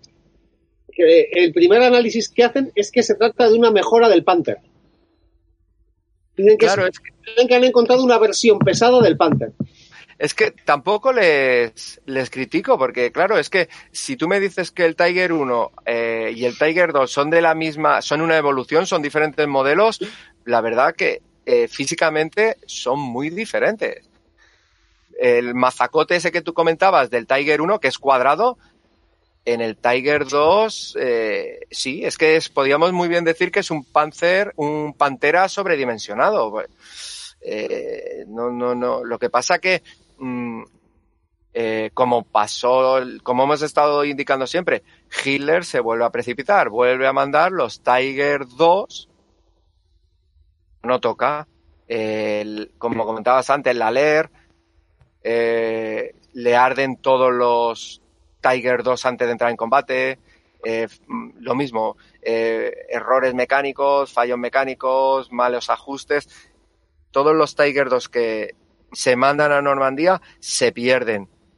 Pero se pierden por razones mecánicas. Pocos se perdieron en combate porque lo he mirado y no lo, digamos, no lo he podido confirmar o no, pero eh, antes alemanas ningún Tiger 2 eh, fue penetrado en el, en el frontal de su blindaje de la guerra. Solo uno se pierde. Y en, en Godwood, precisamente, que avanzan algunos con Stiger, y uno de ellos es embestido de lado por un Sherman que se ha quedado sin municiones, se lanza de frente, choca con él, y como el Tigre 2 acaba de salir de fábrica, es un vehículo con muchísimos problemas mecánicos, simplemente eh, la caja de cambios se va a tomar por culo y el carro alemán queda inmovilizado.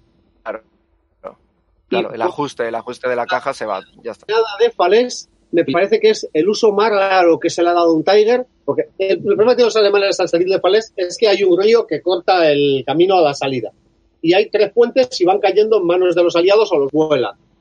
Y claro, hay que es un río muy pequeño, no llega ni a los 4 metros, 5 metros de ancho, pero es muy profundo, porque va por un terreno muy blando, con lo cual ha excavado mucho. Pues hay un intento de lanzar, lanzar un tigre al río a ver si con eso consiguen hacer un puente. ¿Y funcionó? No, porque el suelo era tan blando que no daba igual.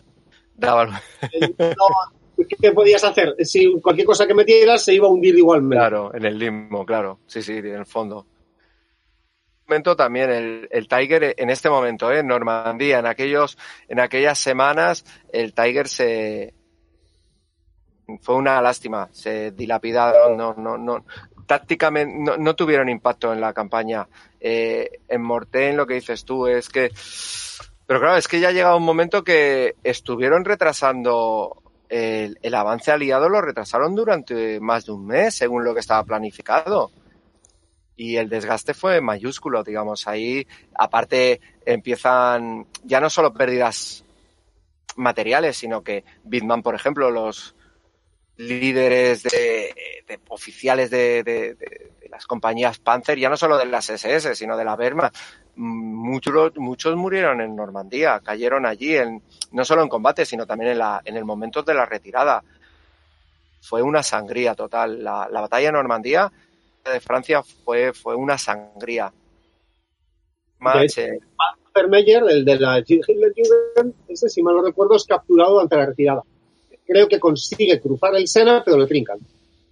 Mm, sí, eh, a Bunchek, también de la Hitlerjugend, a ese lo pillan en Falaise, en la bolsa.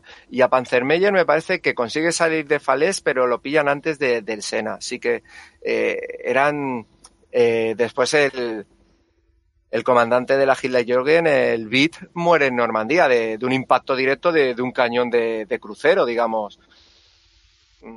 Fue una sangría literal. Y en el este, tanto, tenemos a los soviéticos avanzando y lo que ha pasado es lo que decíamos antes, que como Hitler ha mandado todo lo que tenía para el, para el oeste preparándose para el desembarco, ahí había, mmm, bueno, había varios batallones pesados en el este y suficientes batallones pesados como para frenar una ofensiva soviética.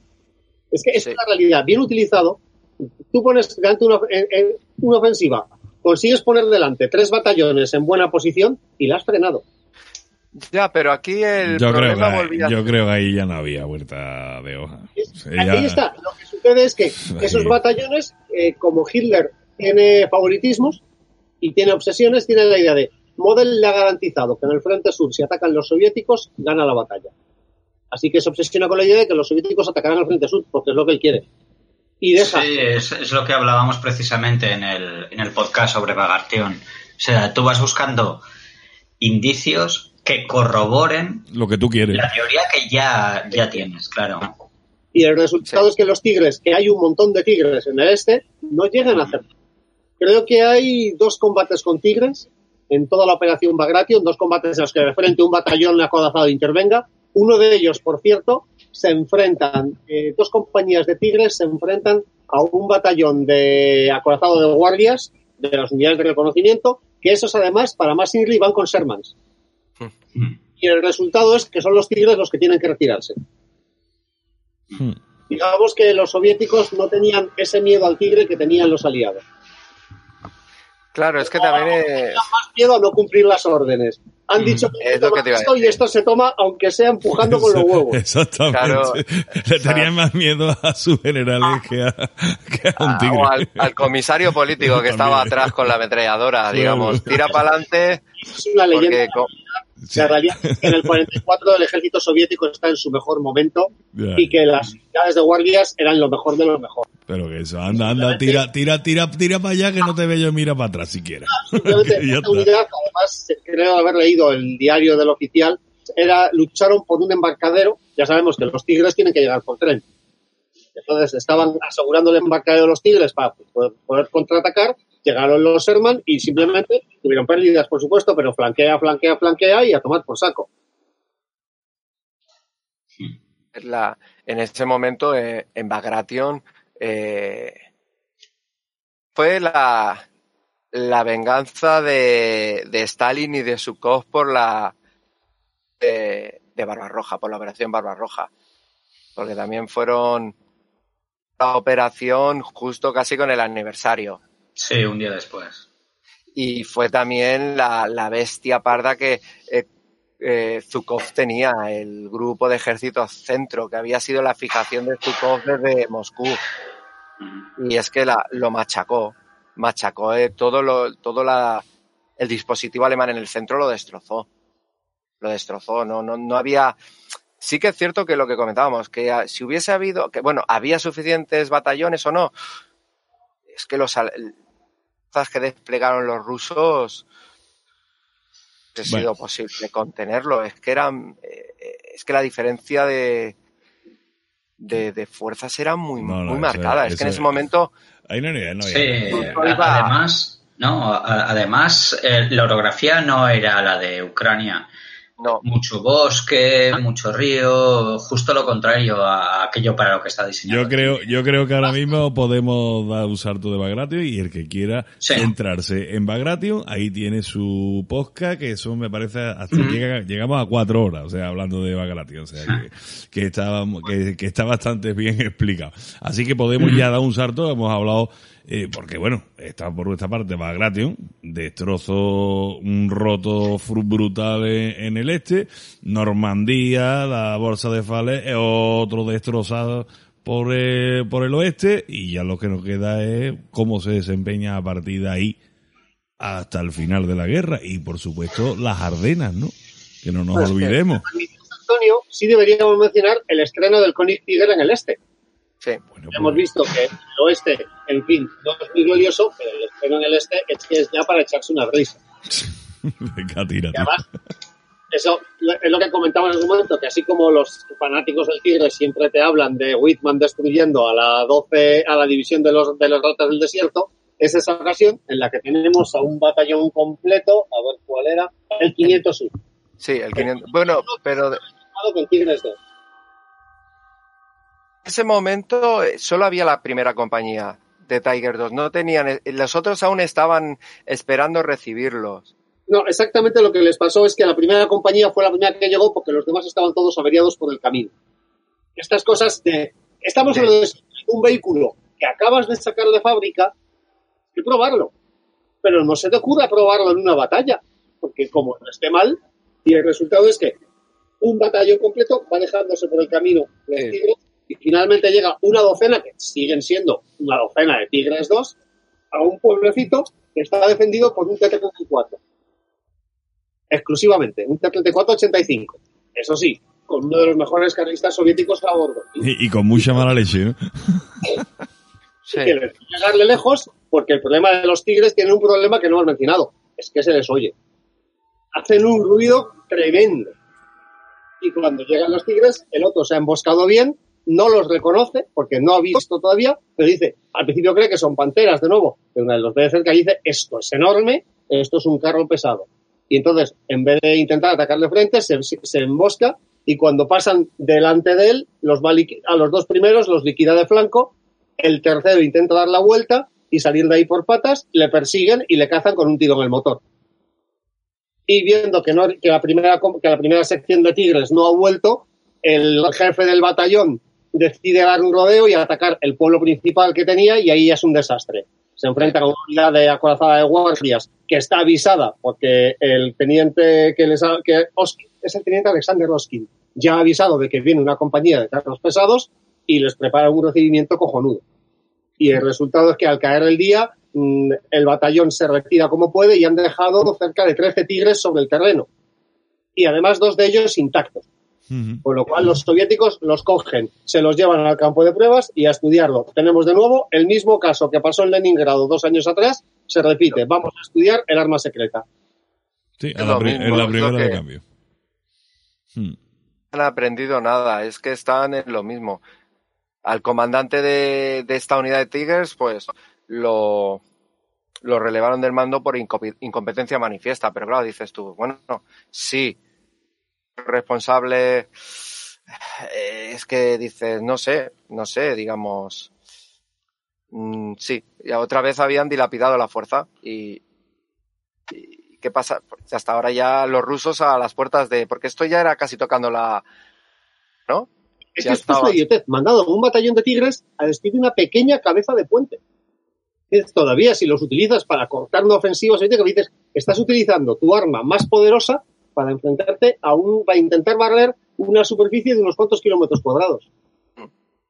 Es el no saber utilizarlo. Atácala con aviación o cañón. Es que tienes otras opciones tácticas. La infantería es la que tiene que hacer esas cosas. Pero es que además avanzan sin infantería, que ese es el motivo por el cual Oskin puede hacer lo que le dé la gana. Claro, se puede emboscar tranquilamente, pegar los pepinazos de Además, según el testimonio de Dios, quien dice es que ni siquiera se abrieron, porque lo lógico, si tienes tres vehículos, es que dos cubran el flanco y uno avance. No, uno detrás de otro, en plan desfile. Claro. Para darle más comodidad, más facilidad, ¿no? claro, tiro al pato, vamos. Pero bueno, bueno, ya te digo, eh, volvemos a lo mismo, cometen el mismo error que, en el 42 con el 1, el 2 también va de culo, cuesta hoy sin freno también en este plan. Y ya te digo, o sea, lo que os decía antes, ya llegamos pues, prácticamente al final de la guerra y, y otra y lo que me interesa a mí, las Ardenas. Las Ardenas, porque las Ardenas es, como siempre digo, una cosa infranqueable, lo que siempre han dicho infranqueable, pero que ha pasado por allí hasta, bueno, todo Cristo.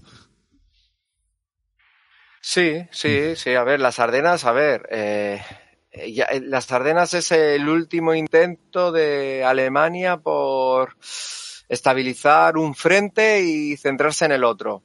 ¿No? Digamos, voy aquí a ver si consigo destruir eh, la fuerza combativa de los aliados y mientras se recuperan me voy para, me centro en Rusia. De ahí que quisiesen el puerto de Amberes, que era en ese momento era el, puerto porque le entraba por donde entraba la mayoría del material a los ejércitos aliados. Pero claro, en la planificación es pésima. Es ilusa, es ilusa, es.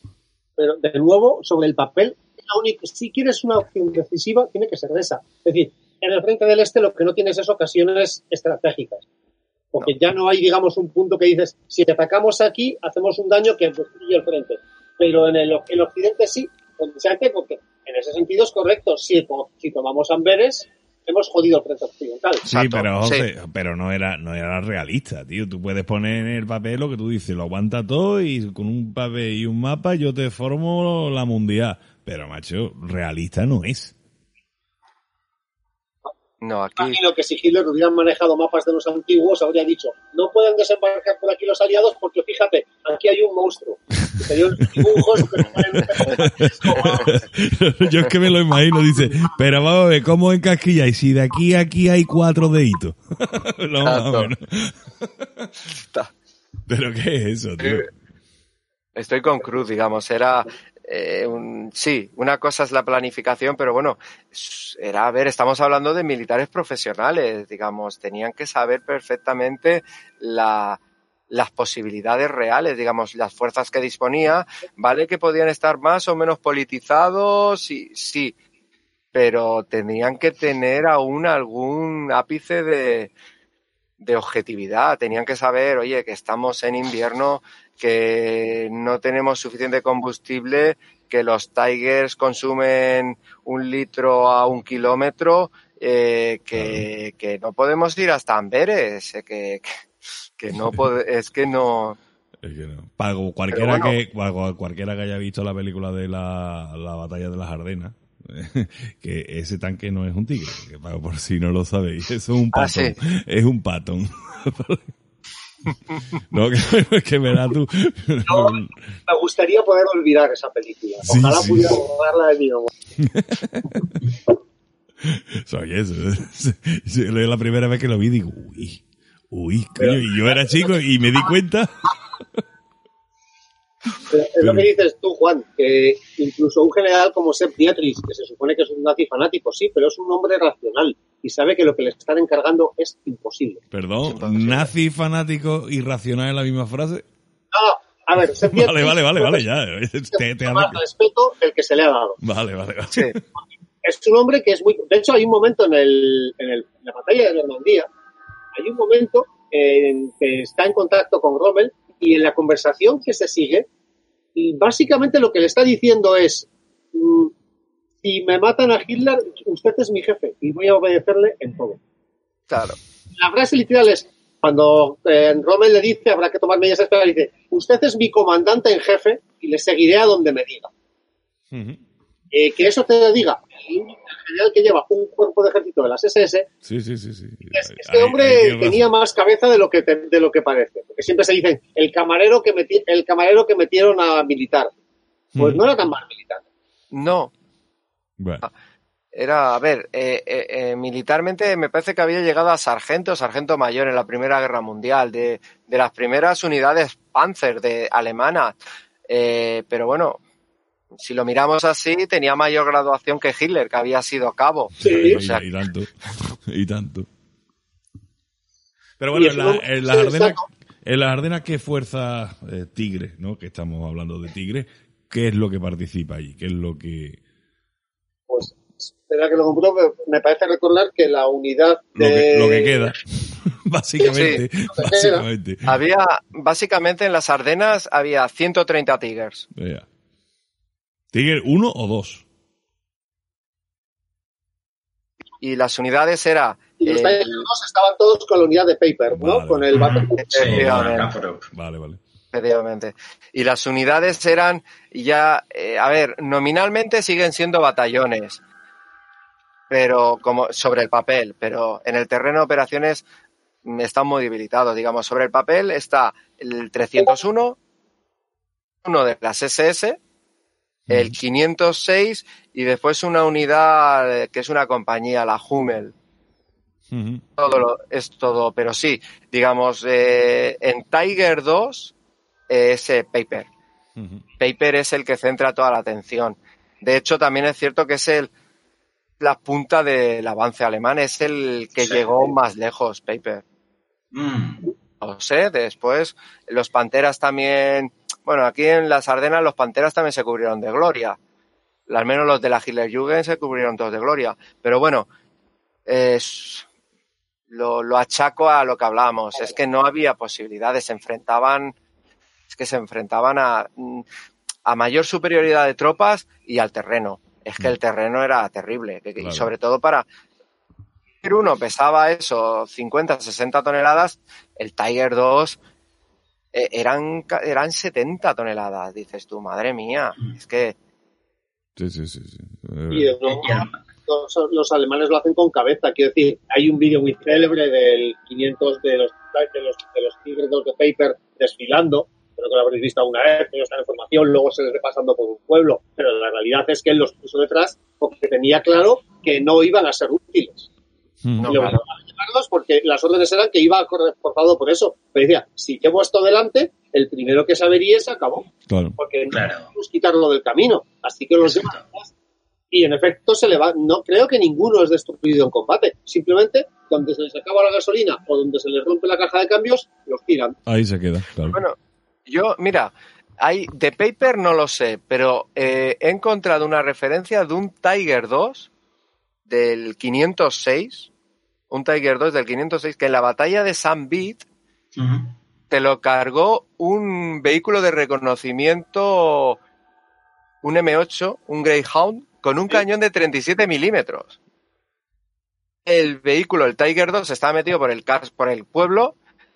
El, el vehículo de reconocimiento americano le, le dio la vuelta, se le acercó por detrás y a 20 metros le endiñó tres, tres, tres disparos rápidos con el 37 el comandante quiso ti- girar la torreta, el motor salió, se prendió fuego antes y, y ese es una, es una, una destrucción de un Tiger 2, pero no por el blindaje frontal, sino trasero, Ujú. que fue un vehículo de reconocimiento con un cañón de 37 milímetros. Sí, Anecdótico, fue de pillo, vamos, prácticamente. Hay un caso parecido al de Túnez, que un Sí. T1 se averió, entonces podían girar la torre, pero tenían que girarla despacito y fue y se rindieron ante un ante un dingo. Ante un dingo, claro. Cuatro ruedas armadas de 20 milímetros. Porque el cacha no dejaba de dar vueltas alrededor de ellos disparando. Y claro, aunque no te penetran, es que dices, es que no podemos hacer nada, porque estamos Claro. implicados. Se, se rindieron por mareo. Sí. Ahora que, ahora eso que decía de, de girar la torreta y eso, para, me he acordado de otra película mala, la de Los violentos de Kelly Ah, sí. y el Tiger mala aquí leche, oh, anatema. y los, y los Tigers y los Tigers que no podían girar por la calle. Sí, sí. Sí, me he acordado ahora. Y esa, y esa cara de mala hostia. Madre mía, madre mía. Ese- la cara de mala hostia que tenían así. Joder, con ese corte Sí. en la cara. Joder, rato de rato. Qué real. Además, Víctor siempre hace de nazi y mola un montón. Sí, sí, sí, sí. Claro. Bueno, vamos a ver. Ya, yo creo que, verá, vamos a hablar más bien poco ya. Yo lo único que ya nos queda por hacer es una serie de conclusiones, ¿no? Y de para, bueno, para con- conclusiones para concluir. ¿Eh? La única operación ya en la que intervienen los tigres es en la ofensiva de Hungría, ¿no? Eh, Sí. Sí, Balatón. en Balatón, claro. Realmente les va bien, pero acaban hundidos en el barro. Que también tenemos otro programa sobre la batalla del lago Balatón. Taca, taca, taca, taca. O sea, aquí de este podcast podéis sacar cuatro o cinco más. O sea, para que os entretengáis. Pero en fin, lo que iba diciendo, ya lo, para concluir, las conclusiones, evidentemente, ¿no? Y yo creo que una pregunta, una pregunta para iniciar estas conclusiones es, ¿creéis que fueron bien utilizados o no? Punto. Uf, Bueno, Bueno, a ver, el concepto era bueno. No era malo. Es decir, un arma de preci- Es lo que decía antes. El batallón más pesado es el cuchillo de un cirujano. Pero es que lo utilizaban como martillo. Eh, la realidad es que el planteamiento era bueno, el vehículo, al menos el primer tigre, era bueno, pero el uso, mm, quitando situaciones muy puntuales, el uso fue absurdo. Era un desperdicio, no solo desperdiciar un vehículo carísimo, sino que además te obligaba a un apoyo logístico desproporcionado para los estados. correcto. sí, sí. En los, los mismos, los propios alemanes cuando hicieron el final de Kurz, al final de Kurz, que es como hemos visto, es el, quizás el despliegue en combate de, en su ámbito natural, ¿vale? Del Tiger. Las conclusiones que llegaron fue que el Tiger 1 en masa, en grupo, es imparable. Mm. combaten por debajo de una Panzercompañía, una compañía, eh, el éxito es táctico. Sí. Combaten en batallón, el éxito es tanto táctico como estratégico. Y cuando se combate en diferentes batallones coordinándose, el éxito puede ser estratégico. En el tema último, digamos, esa valoración cuando se varios batallones combaten no se dio en ningún momento. Por eso el, el éxito estratégico utilizando Tigers, bien, Digamos, No- el no. Tiger es un buen Mm. vehículo, sí. O, o Pero relación, tarde, no sé, pero relación calidad-precio, como se dice vulgarmente, o sea, Sí. ahí veo mucho acero, ahí veo mucha logística, ahí veo, porque bueno, una compañía tenía, me parece que era, o sea, un batallón eran mil y pico de personas para no sé cuántos tanques eran, me- al principio no lo dijiste, pero no me acuerdo. O sea, que- 45. 45 y estamos hablando de mil y pico de personas alrededor. O sea, no sé, eh, yo creo que es hacer un pan con unas tortas, creo yo, pero bueno. Eh, Sí, a ver, emplear, emplear, emplear, emplear demasiado en muy poco, ¿vale? Sí. Eh, para que nos entendamos. Cuando hablamos de tanque, bueno, de armas, ¿no? Que dices, ah, este tanque, este avión, tal. Pero claro, es que eh, el Estado o la nación también tiene que valorar el aspecto económico. Y el aspecto económico es que eh, el Tiger, el Tiger 1, precio de hoy en día, ¿vale? Valdría 4,7 millones de euros, un Tiger 1. Y a 5 millones de euros. Mm. 6,3 millones de euros. TUG de los últimos modelos, la versión G, 3 millones. Es decir, es, lo comentaba antes Ignacio, en Italia te podía funcionar lo mismo un Stug que un Tiger. Pero es que por el mismo precio de un Tiger podías tener cuatro Stug Claro. digamos, económicamente, eh, sí, me quedo con la analogía tuya de, de las tortas, el pan, o es Mm. que no, no, no, no, no, no, Sí, no, no, Salen no, te salen los números ni te compensan las cosas como son. no me creo. salen. Efectivamente. Ignacio, tus conclusiones.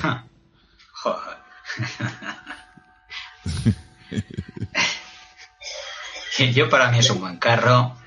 El uso dependiendo del momento y del lugar. Y si fue demasiado dinero para, para tan pocos resultados, joder, es que las circunstancias son, son muy variables. Y para el momento en el que salió yo creo que era un buen arma con una buena idea. Si no, si no tuvo el efecto que se pensaba que iba a tener fue por las circunstancias de la guerra. A partir del 43 no, no tiene sentido. No tiene sentido la, la idea inicial del desarrollo del carro de combate, de- del tigre. Claro. Pero yo no creo que sea dinero mal empleado, si no, no tendríamos los, eh, los ases de carros que tenemos. Eh, es que yo, lo- yo lo veo desde, desde otros, Tú lo desde ves otro aspecto. de otro aspecto más romántico, pero Exacto. bueno. Sí, sí, ya, ya. Nosotros vamos más a lo práctico y tú más a lo romántico. Bueno, igual, es una cosa Exacto, como sí, son. señor, así es. Bueno, señores, pues nada, yo creo que hemos llegado a, al final del programa. ¿Queréis algo más decir o callar para siempre, como digo siempre? Yo añadiría un detalle y es la opinión del enemigo. Es decir, quien más combatió con los Tiger al más tiempo seguido fueron los soviéticos. El análisis que hicieron del primer Tiger, digamos que les pareció un carro peligroso, pero nunca le tuvieron el miedo que lo tuvieron los occidentales. El análisis que hicieron del Tiger 2 venía a decir que en realidad la mejora no era tal y el vehículo era menos práctico, quitando el problema, el armamento. Y lo único ventaja que le veían era el armamento, y la realidad es que desde el instante en el que entró el Tiger 2 en servicio hasta el final de la guerra, las distancias de combate ya no tenían nada que ver con las del comienzo, lo cual no se notaba. Y en cambio, en Kursk, el momento de gloria del Tiger, durante la- el momento de las ofensivas luego soviéticas, las instrucciones tácticas que tenían las, las puntas acorazadas era que ante la presencia de batallones de cañones de asalto, siempre había que flanquear, nunca enfrentarse a ellos, porque los cañones de asalto les daban más miedo. Sí. Bien. Bueno, pues nada, señores. Dicho lo dicho, lo que siempre... No, ya ya nos despedimos. Eh, Lo vamos a echar de menos si no lo dices. ¿eh?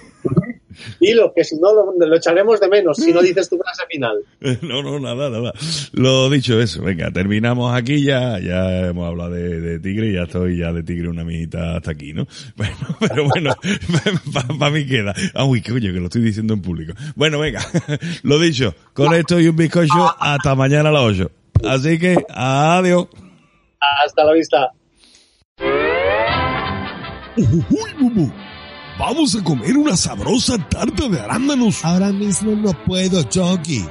Estoy oyendo Antena Historia. Uy, ¿y eso de Antena Historia qué es? Es un podcast que habla de historia en general, de todas las épocas, y es muy interesante.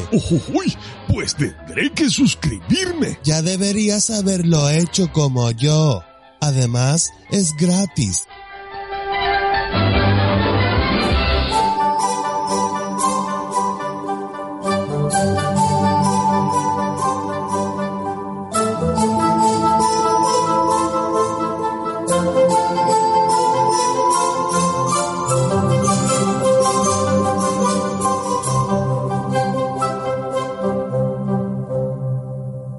Antena Historia.